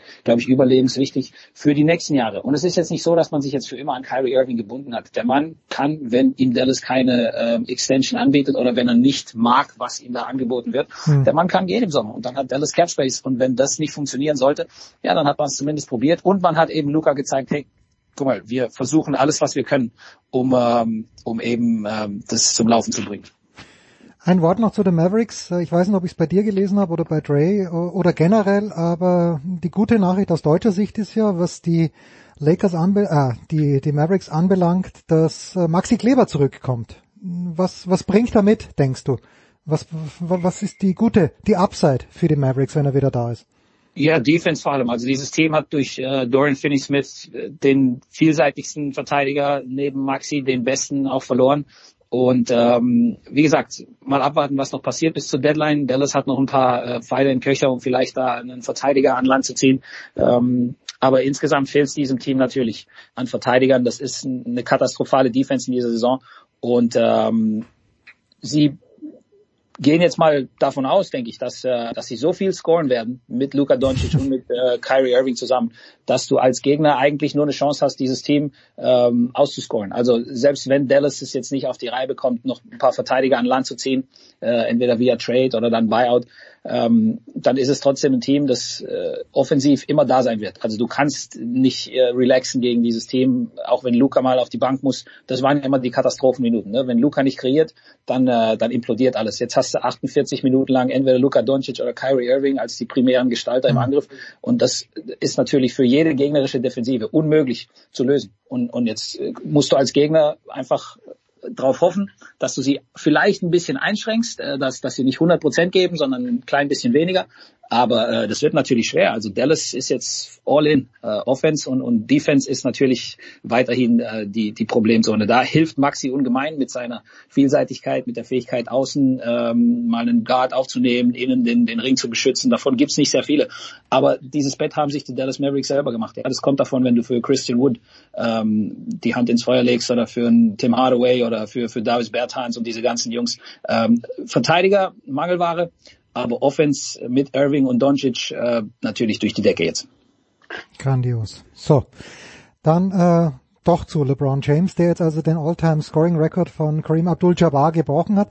Aber wenn man diese Liste sieht, ich glaube nicht, also ich, wir haben Dirk Nowitzki alle gefeiert und natürlich völlig zu Recht gefeiert, aber ist es nicht natürlich ist LeBron Wahnsinn, aber ist es nicht ebenso Wahnsinn, dass Dirk da auf Platz 6 steht? Ich, also wie ich das nochmal gesehen habe, wieder schwarz auf weiß, ich komme fast nicht drüber hinweg, wie großartig das, wie großartig das eigentlich ist. Über Will Chamberlain auch noch, ne? Also ja, es ist, äh, das ist, glaube ich, 150 Punkte mehr als Will Chamberlain, wenn ich richtig Das ist eine, das ist eine unfassbare Errungenschaft, aber das zeugt eben auch von, ähm, von der Qualität eines Dirk, ähm, auch die anderen über ihm, ne? Kobe, Carmelo, Kareem Abdul-Jabbar, LeBron James und ganz, ganz wichtig, Jens, ähm, 19, 20, 21 Saisons in der NBA. mit Glück, was Verletzungen anbelangt, ähm, das ist ein Qualitätssiegel. Also ähm, nur zehn Spieler, ich habe es gestern äh, nachgeschlagen, weil ich, äh, weil ich sicher gehen wollte, dass ich alle zehn zusammenbekomme. Nur zehn Spieler in der über 75-jährigen Geschichte der NBA haben jemals 20 oder mehr Saisons in der NBA absolviert. Äh, Dirk ist einer davon, LeBron James ist einer davon. Und äh, im Durchschnitt dauert eine NBA-Karriere zwischen vier und fünf Jahren. Also mhm. überhaupt so lange auf diesem Niveau liefern zu können, ist unerhört. Und was LeBron James macht, pardon, in seinem äh, 20. Jahr mit ähm, 37, 38 Jahren, äh, 30 Punkte im Schnitt, ähm, nach wie vor so abzuliefern, ähm, das ist von einem anderen Planeten. Und ähm, er ist der Mann, der die äh, größte lange NBA-Karriere aller Zeiten hingelegt hat, äh, nicht nur als Scorer, Assistgeber, äh, ähm, Steals, äh, bei den Dreiern äh, ist er auf den All-Time-Listen. Also das ist jemand, der immer abgeliefert hat und mit, mit so viel Druck in die Liga kam, äh, mit so viel Vorschusslorbeeren und, und sich niemals hat unterkriegen lassen. Ähm, ein paar kleine Fehler hier und da sicherlich, was so den Auftritt in der Öffentlichkeit anbelangt, aber das sind Kleinigkeiten äh, gemessen an allem, was er richtig gemacht hat und allem, was er erreicht hat. Ähm, also ähm, so viel ähm, Glück musste natürlich auch haben, nie größere Verletzungen gehabt, aber äh, letzten Endes ist es ähm, eine gottgegebene Gabe, ähm, viel, viel harte Arbeit und äh, immer dran geblieben. Und ähm, es ist noch nicht vorbei. Also LeBron James, äh, ich sehe nicht, warum er nicht weitere zwei, vielleicht drei Jahre dranhängen sollte. Vor allem, wenn dann, ähm, wenn dann Sohn 20, 25 der Sohn dann ähm, in die äh, in die Liga kommt oder 24 schon. Ähm, also über 40.000 Punkte, das wird sehr, sehr schwer zu knacken sein. Das habe ich gestern auch gesagt. Das ist möglich ähm, heutzutage ne, mit den Dreiern statt den Zweiern und das Spiel wird immer schneller und Punkteinflation etc. Aber da muss jemand schon eine fast perfekte äh, Karrieretrajektorie erwischen und, und eben keinen Durchhänger haben, äh, so wie es bei all diesen äh, Alltimern, äh, LeBron, Kareem, äh, Kobe, Dirk Nowitzki und so weiter eben der Fall war. 20 Jahre ist eine sehr, sehr lange Zeit. Du weißt, wovon ich rede, Jens. ja, du, ich wäre gern 20, 20er, 20er jünger, nehme ich sofort. Ähm, sind vier Championships, also ich, ich, ich will ja nicht der Nächste sein, der irgendwie Haare in der Suppe findet äh, bei LeBron James. Wer bin ich, ja? Der Mann ist, ist eine Legende, der ist ja auch abseits des, des Courts äh, aktiv in einer wunderbaren Art und Weise. Ähm, denkst du, dass er, dass er persönlich, also man kann natürlich, man schaut da nicht rein bei ihm, aber denkst du, dass er persönlich äh, sich manchmal denkt, na eigentlich hätten die, die Serie, die sie gegen Dallas verloren haben damals unter schon ein bisschen komischen Umständen eigentlich. Also gut, dass, dass sie es verloren haben 2011 gegen Dirk, aber denkst du, dass das für ihn selbst vier zu wenig sind oder ist es eh wurscht bei so einer Karriere? Weil er hat es ja ein paar Mal gewonnen und er war ja der Grund dafür, dass es gewonnen wurde. Ja, also ich glaube, ihm ging's äh, primär um andere Sachen. Ähm, ich glaube nicht, dass da so der unbedingte Drang und der unbedingte Wille um jeden Preis und wirklich um jeden Preis, wie bei einem Michael Jordan oder mhm. bei einem Kobe Bryant, diese Titel abzustauben. Ich glaube, äh, ihm ging's Zeit seiner Karriere um mehr Dinge als nur das. Ähm, natürlich ärgert er sich, äh, bin ich mir sicher, wenn er zurückdenkt und sich sagt, okay, da hätte vielleicht äh, der Titel damals gegen Dallas, den haben wir uns ähm, wegschnappen lassen äh, von Dirk und dem 2011er Mavericks Team. Ähm, vielleicht noch eine andere Chance gehabt hier oder da mit Cleveland. Ähm, ja, also nicht vergessen, äh, das Team, das gegen ähm, die 2017er Golden State Warriors damals in diese in diese Kettensäge namens äh, Dub Nation gerannt sind. Also das hm. war wahrscheinlich das beste Cavaliers Team, das er jemals hatte. Und wenn du da vielleicht ein bisschen Glück hast oder wenn das in einem anderen Jahr passiert, dann hat er noch einen Titel mehr ähm, nach dem 2016er Sensationssieg gegen äh, die, die äh, 72 ähm, Siege ja. Warriors. Also es hätten sicherlich eins, zwei mehr sein können. Aber ich glaube, am Ende des Tages geht es für LeBron James um andere Dinge und ähm, ich, ich glaube nicht, dass er schlecht schläft nachts, sagen wir mal so. Hoffentlich nicht. Und das wäre natürlich absolut überragend. Und es wird ja darauf hinauslaufen, dass er mit seinem Sohn dann auch noch auf einem NBA-Court steht. Jetzt gibt's ja viele ikonische Bilder. Und zwar von sehr vielen Menschen, die dort vor Ort waren. Ist es wirklich Phil Knight der Einzige, der nicht sein Handy gezückt hat da vorne? Oder ist das eine Zeitungsente, Dieser eine nee, Typ. das ist tatsächlich Phil Knight, aber ich glaube, da sind noch zwei, drei Kids, äh, Ah, okay, und gut. ein, zwei Erwachsene irgendwo da in, in diesem äh, Findet Waldo-Bild, die auch ohne Handy ähm, den Moment genießen. Äh, ja, das ist halt das Jahr 2023. Wenn es nicht auf dem Handy ist, dann warst du nicht dort. Dann hat's, hat, ist es nicht passiert. Aber ich meine, wie, wie, wie happy musst du mit deinem Leben sein? Ja, also Phil Knight, natürlich der, der Gründer von Nike, der, ja, der, der schon sehr, sehr, sehr, sehr, sehr, sehr lange nicht mehr arbeiten muss. Und der übrigens, hast du äh, Showtime gesehen? Also die, äh, diese, diese zehnteilige Geschichte da. Die die- Lakers, die Lakers Doku. ja, na, nee, ja, die hat diese, ja nicht die Doku, aber das, ja, du, du weißt wovon ich die Serie. Äh, da kommt der Phil Knight äh, so als junger Kerl daher. Ich finde nicht, dass er besonders gut wegkommt, wird ihm auch wurscht sein.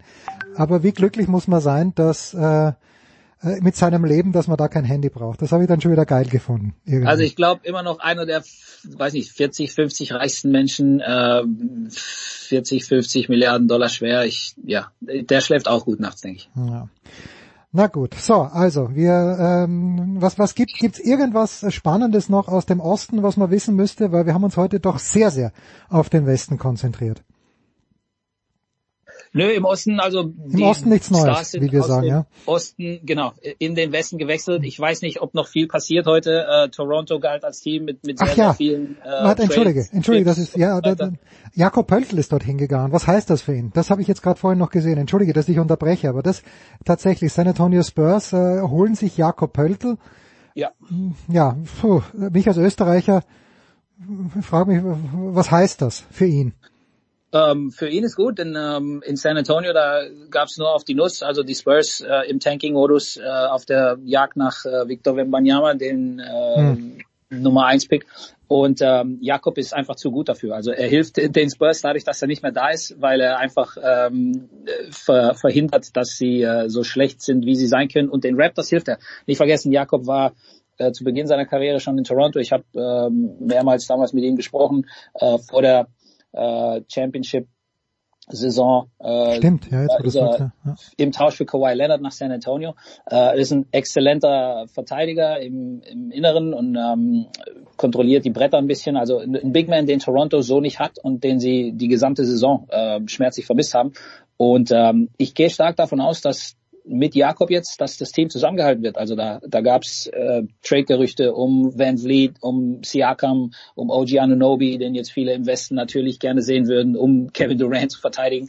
Aber ähm, ich kann mir gut vorstellen, dass Masai Ujiri geschaut hat, was der Markt hergibt ähm, und, und dass Toronto sich denkt, hey, wir sind äh, eigentlich nur vier Siege von einem sicheren Playoff-Spot entfernt von Platz 6. Wir sind äh, im Play-In-Tournament momentan ähm, hinten dran, also Indiana, Orlando, da kommt nicht sehr viel. Äh, vielleicht können wir sogar Chicago, Atlanta überholen und ein bisschen angreifen in der zweiten Hälfte.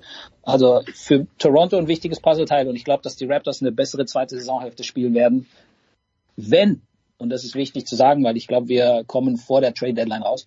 Äh, wenn bis 21 Uhr heute am Donnerstag nicht noch irgendwas ähm, Großes passiert, aber ich glaube fast, dass das ein Zeichen ist, dass die Toronto Raptors die Band zusammenhalten und äh, und spielerisch äh, das lösen wollen mit einem sehr sehr guten Upgrade, glaube ich, auf der 5. Also Pöltl war nicht von ungefähr einer der begehrtesten Big Men in diesem Markt.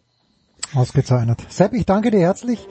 Das war's mit der NBA und hinten raus geht's natürlich zum Tennis, aber wir sprechen noch ein ganz, ganz kleines bisschen über die Ski-WM.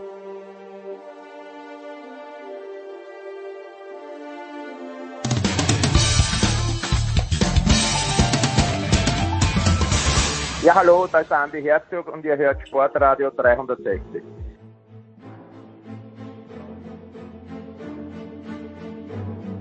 Was ist mit äh, WM, Courchevel? Ja, wir schauen uns gerade an, Paul. Also Paul Häuser prescht schon wieder vor, Big Show 596 und ähm, Paul, grüß dich.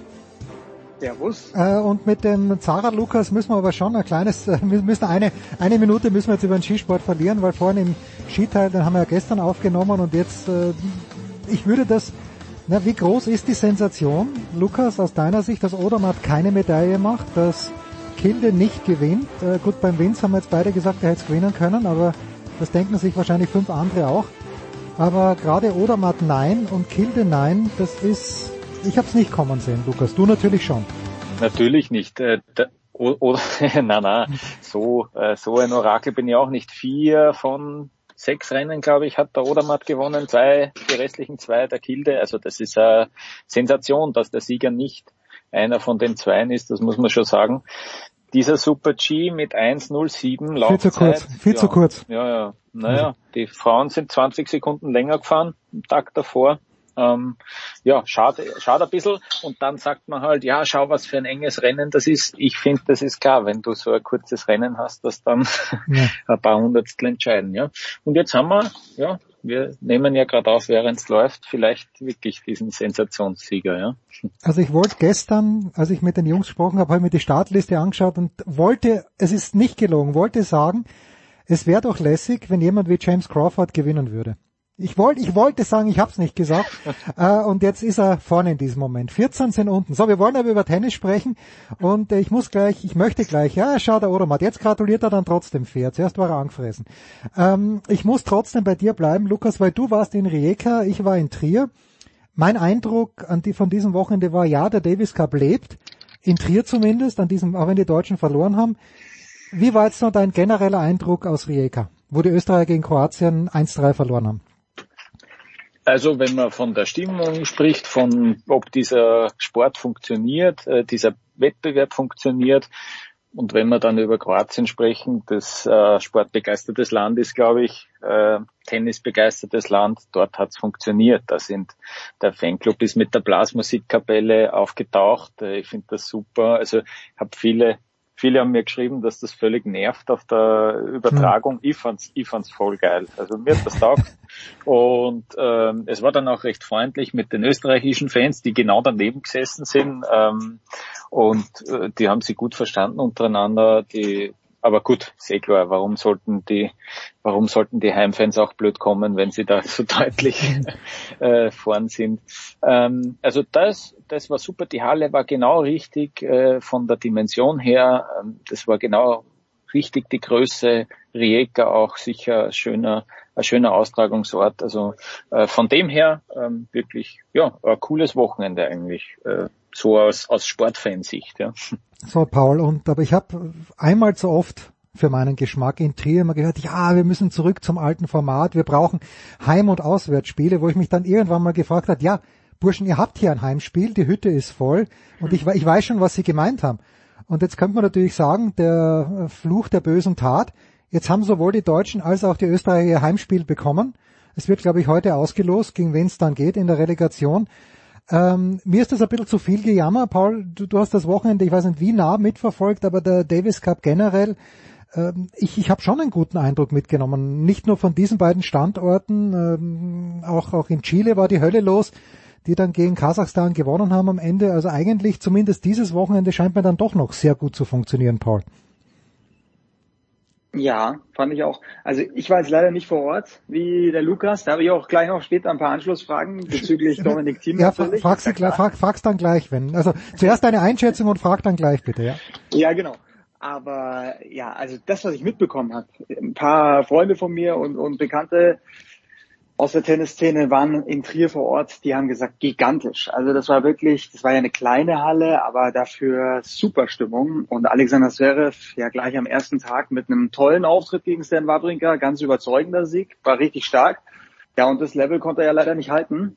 Also dann war es am zweiten Tag wieder deutlich schlechter gegen Marc-Andrea Hüsler. Und klar, Deutschland braucht eigentlich zwei Zverev-Punkte aktuell, wenn, damit sie eine Chance haben. So musst du so musst du eigentlich rechnen in diesem Davis Cup Format. Das Doppel, das klappt irgendwie immer. Also fast immer. Auch wenn jetzt mal Kevin Krawitz nicht mit dabei ist. Das war dann auch wieder beeindruckend. Die verlieren den ersten Satz, aber auch, auch Pitts und Andy Mies gewinnen das dann. Und ja, Daniel Altmaier, ich glaube, eine riesige Erfahrung für ihn. Auch wenn es jetzt schief gegangen ist es war am Ende vielleicht ein bisschen, bisschen zu viel, weil es ja auch gegen Wawrinka, gegen seinen Mentor quasi so ging. Aber ja, ich glaube, der kann da viel mitnehmen. Und ich, ich hoffe jetzt einfach, dass in den nächsten Wochen Oskar Otte irgendwie seinen Schwung wiederfindet, dass der auch Matches wieder gewinnt und sein Selbstvertrauen wieder bekommt, weil sonst wird er in der Weltrangliste natürlich schnell durchgereicht. Aber sieht er jetzt in Dallas schon mal ganz gut aus. Und ja, also Otte und Altmaier brauchen Siege und Punkte und dann habe ich Hoffnung, dass dass es für das deutsche Tennis bald wieder besser ausschaut. Und zum Format noch, das wird jetzt die spannende Frage. Also ich glaube, es ist wirklich eine, eine Entwicklung bei, bei allen spürbar. Alle wollen das alte Format wieder haben. Aber es ist die Frage, ob du das dann jedes Jahr spielen kannst oder ob du wirklich dann sagst, wir spielen nur alle zwei Jahre diesen Davis Cup und dann kriegst du auch ein Commitment von den Topspielern, weil das, sind wir uns ehrlich, also es war ja die letzten Jahre immer so, dass dann eine Nation hatte plötzlich mal ihre Topspieler zusammen und die haben es dann auch gewonnen. Ja, klar, die Schweiz einen, ja, ja. Hat ab, genau, genau. Und das ist dann irgendwie auch wieder witzlos. Aber die Stimmung, genau das, was Lukas beschrieben hat, das will ich halt, das, das wünsche ich mir immer beim Davis Cup mit Blaskapelle und wirklich diesen Heimvorteil so richtig spüren. Also da habe ich auch die schönsten Erinnerungen. Schon als, als kleiner Bub weiß ich noch, wenn, wenn der Auswärtsspiel war Deutschland in Schweden, ja, das waren, das waren geniale Tenniswochenenden immer. Und ich glaube, das wünschen wir uns alle wieder. Aber da muss noch ein bisschen verhandelt werden und vielleicht spielt da ja auch ein Deutscher, nämlich Dietloff von Arnim als, als neuer ITF-Präsident, wenn er denn gewählt wird. Vielleicht spielt er da auch eine entscheidende Rolle. Mal schauen. Tja, gut. Ähm, also ein Wort noch zu Daniel Altmaier, den hat es wirklich mitgenommen, der hat dann bei der Pressekonferenz geweint, ja, weil er so emotional war. Das, das hat uns alle alle überrascht, ja, dass es wirklich so war. Mhm. Und äh, Mhm. äh, man hat natürlich gemerkt auch, also ich schaue dem Altmaier echt gerne zu. Wirklich, der spielt Mhm, total ja. lässiges Tennis, der hat so viele Variationen. Was er halt nicht hat, ist ein Gewinnschlag. Und äh, der, der hat sich mit der Vorhand so abmühen müssen, dass er zu irgendwas gekommen ist. Und äh, dann, dann probiert er auch ein kleines bisschen zu viel. Und ich habe dann kurz mit Michael Kohlmann gesprochen und der hat wieder gesagt, na, der Wawrinka hat halt im dritten Satz auch keinen einzigen äh, freien Punkt mehr hergegeben, hat keine Fehler gemacht und da musste dann Altmaier ein bisschen zu viel probieren. Äh, du hast ja gesagt, Paul und Dallas haben jetzt beide, Altmaier und Otte, die erste Runde gewonnen. Das ist schon mal gut. Mhm. Ähm, werden wir sehen. Aber deine Anschlussfragen an Lukas Zara Ja. waren welche? Bitte. Ja, also Dominik Thiem kam ja dann die Nachricht auf. Jetzt äh, wieder weg von Kosmos und zurück Management zum, zum Bruder, zum Moritz, äh, finde ich ja jetzt erstmal positiv. Aber wie, wie hat Dominik auf dich gewirkt? Einfach so ein paar Eindrücke. Wie, wie geht's jetzt weiter die nächsten Wochen im Team-Team? Moment, Moment, Moment da, da muss ich jetzt eine Anschlussfrage an den Paul, äh, die, die, auf die du dich schon vorbereiten kannst, warum du das positiv findest, ja, dass der Bruder das übernimmt. Aber zu, zuerst du, Lukas, bitte. Na, mit einer Frage zu Dominik Thiem erwischt sie mich komplett am falschen Fuß. Ja, das habe ich jetzt nicht erwartet. Ja, überhaupt nicht, das ist mir schon klar. Ja, ähm, hm, wie soll ich sagen? Ich bin, man fragt sich ja, ich kriege viele Fragen auch von Freunden, wird das noch mal was mit dem Team? Ähm, und nach diesem Wochenende bin ich so pessimistisch wie lang nicht, muss ich sagen. Ähm, er hat, er hat äh, vor dem Wochenende noch noch in Ordnung gewirkt und dann halt ja dann spielt er so jetzt, dann spielt er gegen diesen Borna Goyo ja der natürlich drauf geht auf alles der super aufschlagt und ähm, ja dann äh, ordentliches Tempo vorlegt keinen Rhythmus gibt ich finde das war ein bisschen absehbar dass das äh, schwierig wird Team ist einer der Rhythmus braucht äh, sagen wir auch immer ähm, okay, das ist natürlich nichts Gutes für Selbstvertrauen. Dann am Tag drauf gegen Joric, äh, auch mit der Euphorie ein bisschen, dass das Doppel gewonnen wurde. Äh, der erste Satz, der war richtig cool. Also das war, ähm, das war schön zum, schön anzusehen. Ähm, da waren super Ballwechsel dabei. Ich habe halt das Gefühl, dass der in den Ballwechseln einen Stress kriegt, der, der Team, ja. Also der, weil der Ball immer wieder mal zurückkommt, ähm, und dann denkt er sich, oh, okay, jetzt muss ich, jetzt muss ich ja schon langsam mal den, den Punkt machen. Jetzt schauen wir, wie, ja, jetzt, äh, jetzt muss ich was Besonderes machen. Aha, den Ball kriegt er auch zurück. Na gut, dann müssen wir halt noch mehr Tempo machen, ja, und noch näher an die Linien ran. Und dann ist halt irgendwie die spätestens vierte, fünfte Vorhand im Aus. Ja, so sehe ich das ein bisschen. Dass er sich da so unsicher ist, das zeigt für mich auch eben, spielt ein bisschen mit mit diesem fehlenden Selbstvertrauen, dass er sich das nicht zutraut, dass er das eh durchsteht, diesen Ballwechsel gegen einen Joric. Ja, er, er, er zwingt sich zu was Besonderem und äh, das klappt halt dann nicht. So sehe ich das irgendwie. Ja. Ich fand spannend, der, der hat echt noch ja vor, vor den Matches immer auch noch Aufschlag plus eins, ja, äh, trainiert mit dem Novak, die haben das beide, die haben beide gewusst, das wird wichtig sein in den Matches, haben wirklich Augenmerk drauf gelegt.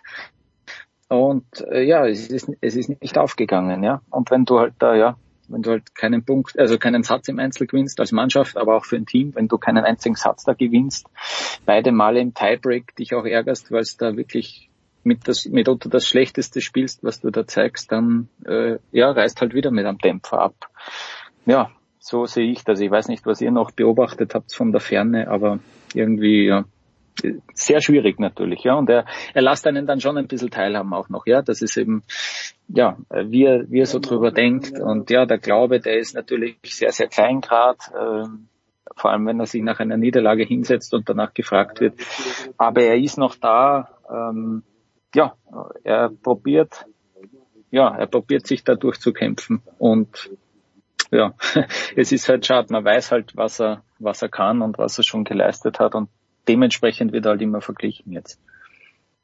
Glaubst du vielleicht, er braucht nochmal einen zusätzlichen Einfluss, einen zusätzlichen Input auch auf der Trainerposition? Vielleicht was ganz was Frisches nochmal. Naja, natürlich ist das die Überlegung. Ähm, ich, ich, ich werde da in meiner in meiner journalistischen Karriere mhm. das, das nicht machen, auch beim Fußball nicht. Also wer bin ich, dass ich sage, mhm. dieses Team braucht einen neuen Trainer, der, der, der Dominik braucht einen neuen Trainer. Ähm, das wird er schon am, am besten wissen. Er muss sich, glaube ich, wohlfühlen, dass da jetzt das Management weg ist. Die Begründung mit, ähm, sie wollen die alleinige Entscheidung haben, als ob, als ob Kosmos da jetzt so viel reingeredet hat, glaube ich nicht. Mhm. Ich meine, ich glaube, ich glaube, die, ist ein bisschen eine finanzielle Geschichte jetzt auch, würde ich mal meinen. Jetzt, äh, weg vom Bericht, weg vom Bericht zu, hin zum persönlichen Kommentar.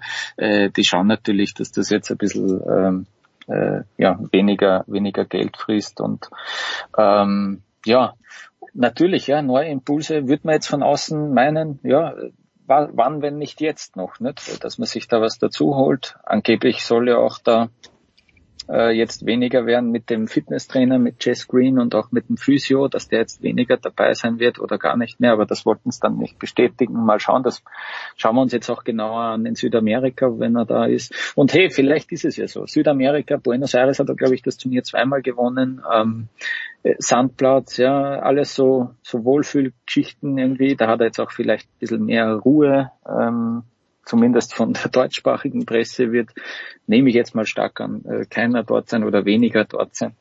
Ähm, und dann, ja, vielleicht, vielleicht klappt er dort wieder. Vielleicht hat er dann ein paar Tiebreaks, die er super spielt, dann geht's wieder das Pendel in seine Richtung und dann schaut das auch besser aus. Ähm, aber ja, natürlich, Paul, du hast eh recht, ja, vielleicht neue Impulse, aber das wird er sich sicher auch selber, selber gut überlegen, ob das jetzt Sinn macht. Ja.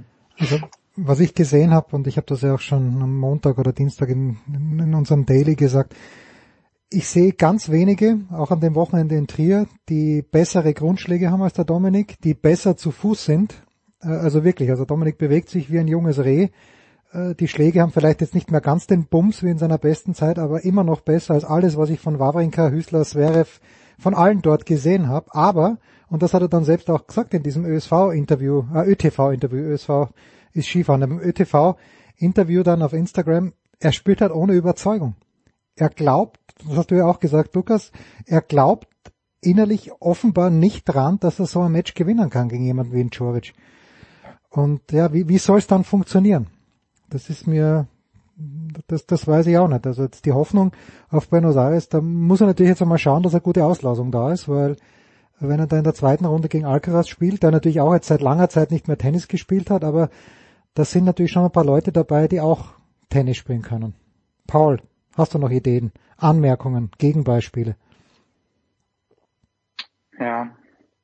Ja, Günter Bresnik, es wäre irgendwie so Nein, spannend. das funktioniert nicht, das geht nicht. Aber das wird nicht mehr, das wird wahrscheinlich in dieser Karriere, in diesem Tennisleben nichts mehr werden. Aber das wäre jetzt wirklich, also das würden wir alle wahrscheinlich gern sehen. Was wird der jetzt machen mit, mit, mit seinem Dommy, mit seinem Schüler, den er so auf die Weltklasse hintrainiert hat. Ja. Naja, aber der Günther das, ist ja, ist ja in erster Linie, das hat Ernest Skulbis auch immer wieder gesagt, weil den, den haben wir mal gefragt in Paris, na, warum kommt er immer wieder zum Günther zurück? Weil der Günther halt jemand ist, der, der ein unglaublicher, vielleicht sogar der beste Techniktrainer der Welt mhm. ist. So. Und ich weiß nicht, ich, das kann ich nicht beurteilen, ich habe keine Ahnung. Ähm, aber ähm, ob beim Dominik technisch was nicht stimmt, das weiß ich nicht. Aber ganz sicher ist halt äh, dieser Glaube nicht da. Und ob den jetzt der Günther wieder zurückbringt, vielleicht, ja, vielleicht, was weiß man. Aber äh, Lukas, ich sehe da eine genau nullprozentige Chance, dass sich die beiden Familien wieder zusammenraufen. Da ist, da liegt zu viel im Argen, während der Blackie hier noch schnell zur Bronzemedaille fährt. Wie, viel, wie sagt man, zu viel verbrannte Erde, oder? Ja, ja also genau. das, ja. nein, nein, das, das, das ist, äh, da gibt's äh, zu viele Geschichten auch im Hintergrund. Auch noch, es hat sich ja fortgesetzt, dass dann zum Beispiel ein Dennis Novak von Wolfgang Team wieder weg ist zum Presnik. Das, das spielt auch alles mit. Also das ja war auch, da, da wurde der Groll noch mal größer. Ja, ich meine, die haben sich auch vor Gericht äh, also, ja, getroffen und so. Das, äh, das wird nicht mehr spielen. Ja, aber ich verstehe die Idee von Paul natürlich. Ja, ähm, weil man sich das irgendwie so vorstellt, dass das dass es eben, ja, natürlich, der kennt den am besten, ja. Aber es ist eben so, die Marschrichtung ist, so irgendwie Wolfgang Team ist und bleibt der, der sozusagen der Sportdirektor. ja, äh, habe jetzt auch irgendwo gelesen. Also das ist so die Idee. Ähm, so sieht er sich selbst und äh, ja, der Masu ist der, der ihn auf Turnieren begleitet und ähm, ja, und der Moritz Team ist da für alle anderen Angelegenheiten. Ja. Na gut, so. Das war ein bisschen, nein, es war genau die richtige Dosis Österreich. Es gibt nicht zu viel Österreich. Äh, es war genau die richtige Dosis. Äh, Lukas, der Blackie hat es auch nicht, doch nicht gerissen, weil er weiß noch fast rausgebragt hätte. Zwei Tore ja. vorm Schluss. Aber gut, der hat seine Medaille. Ja, Orgelszene. Äh, der, der hat seine Medaille eh schon gemacht. Im Slalom rechne ich eher nicht mit ihm. Dann vielleicht sogar noch eher im Riesentorlauf. Danke. Paul, danke Lukas, das war's die Big Show 596. Wir nähern uns mit Riesenschritten dem 600er. Äh, Paul und Lukas werden dann, das sage ich jetzt schon, das drohe ich jetzt schon an, sie werden wieder eingeladen und werden dann dabei sein beim nächsten halbgroßen Jubiläum. Bis dann. Das war die Big Show auf sportradio360.de. Folgen Sie uns auf Twitter, klicken Sie den Gefällt mir-Button auf unserer Facebook-Seite und abonnieren Sie uns via RSS-Feed oder auf iTunes. Die nächste Ausgabe der Big Show gibt es am kommenden Donnerstag. Bis dahin sollten Sie die Zeit nutzen und die weiteren Angebote auf sportradio360.de wahrnehmen. Play Ball! Da ist gar nichts toll!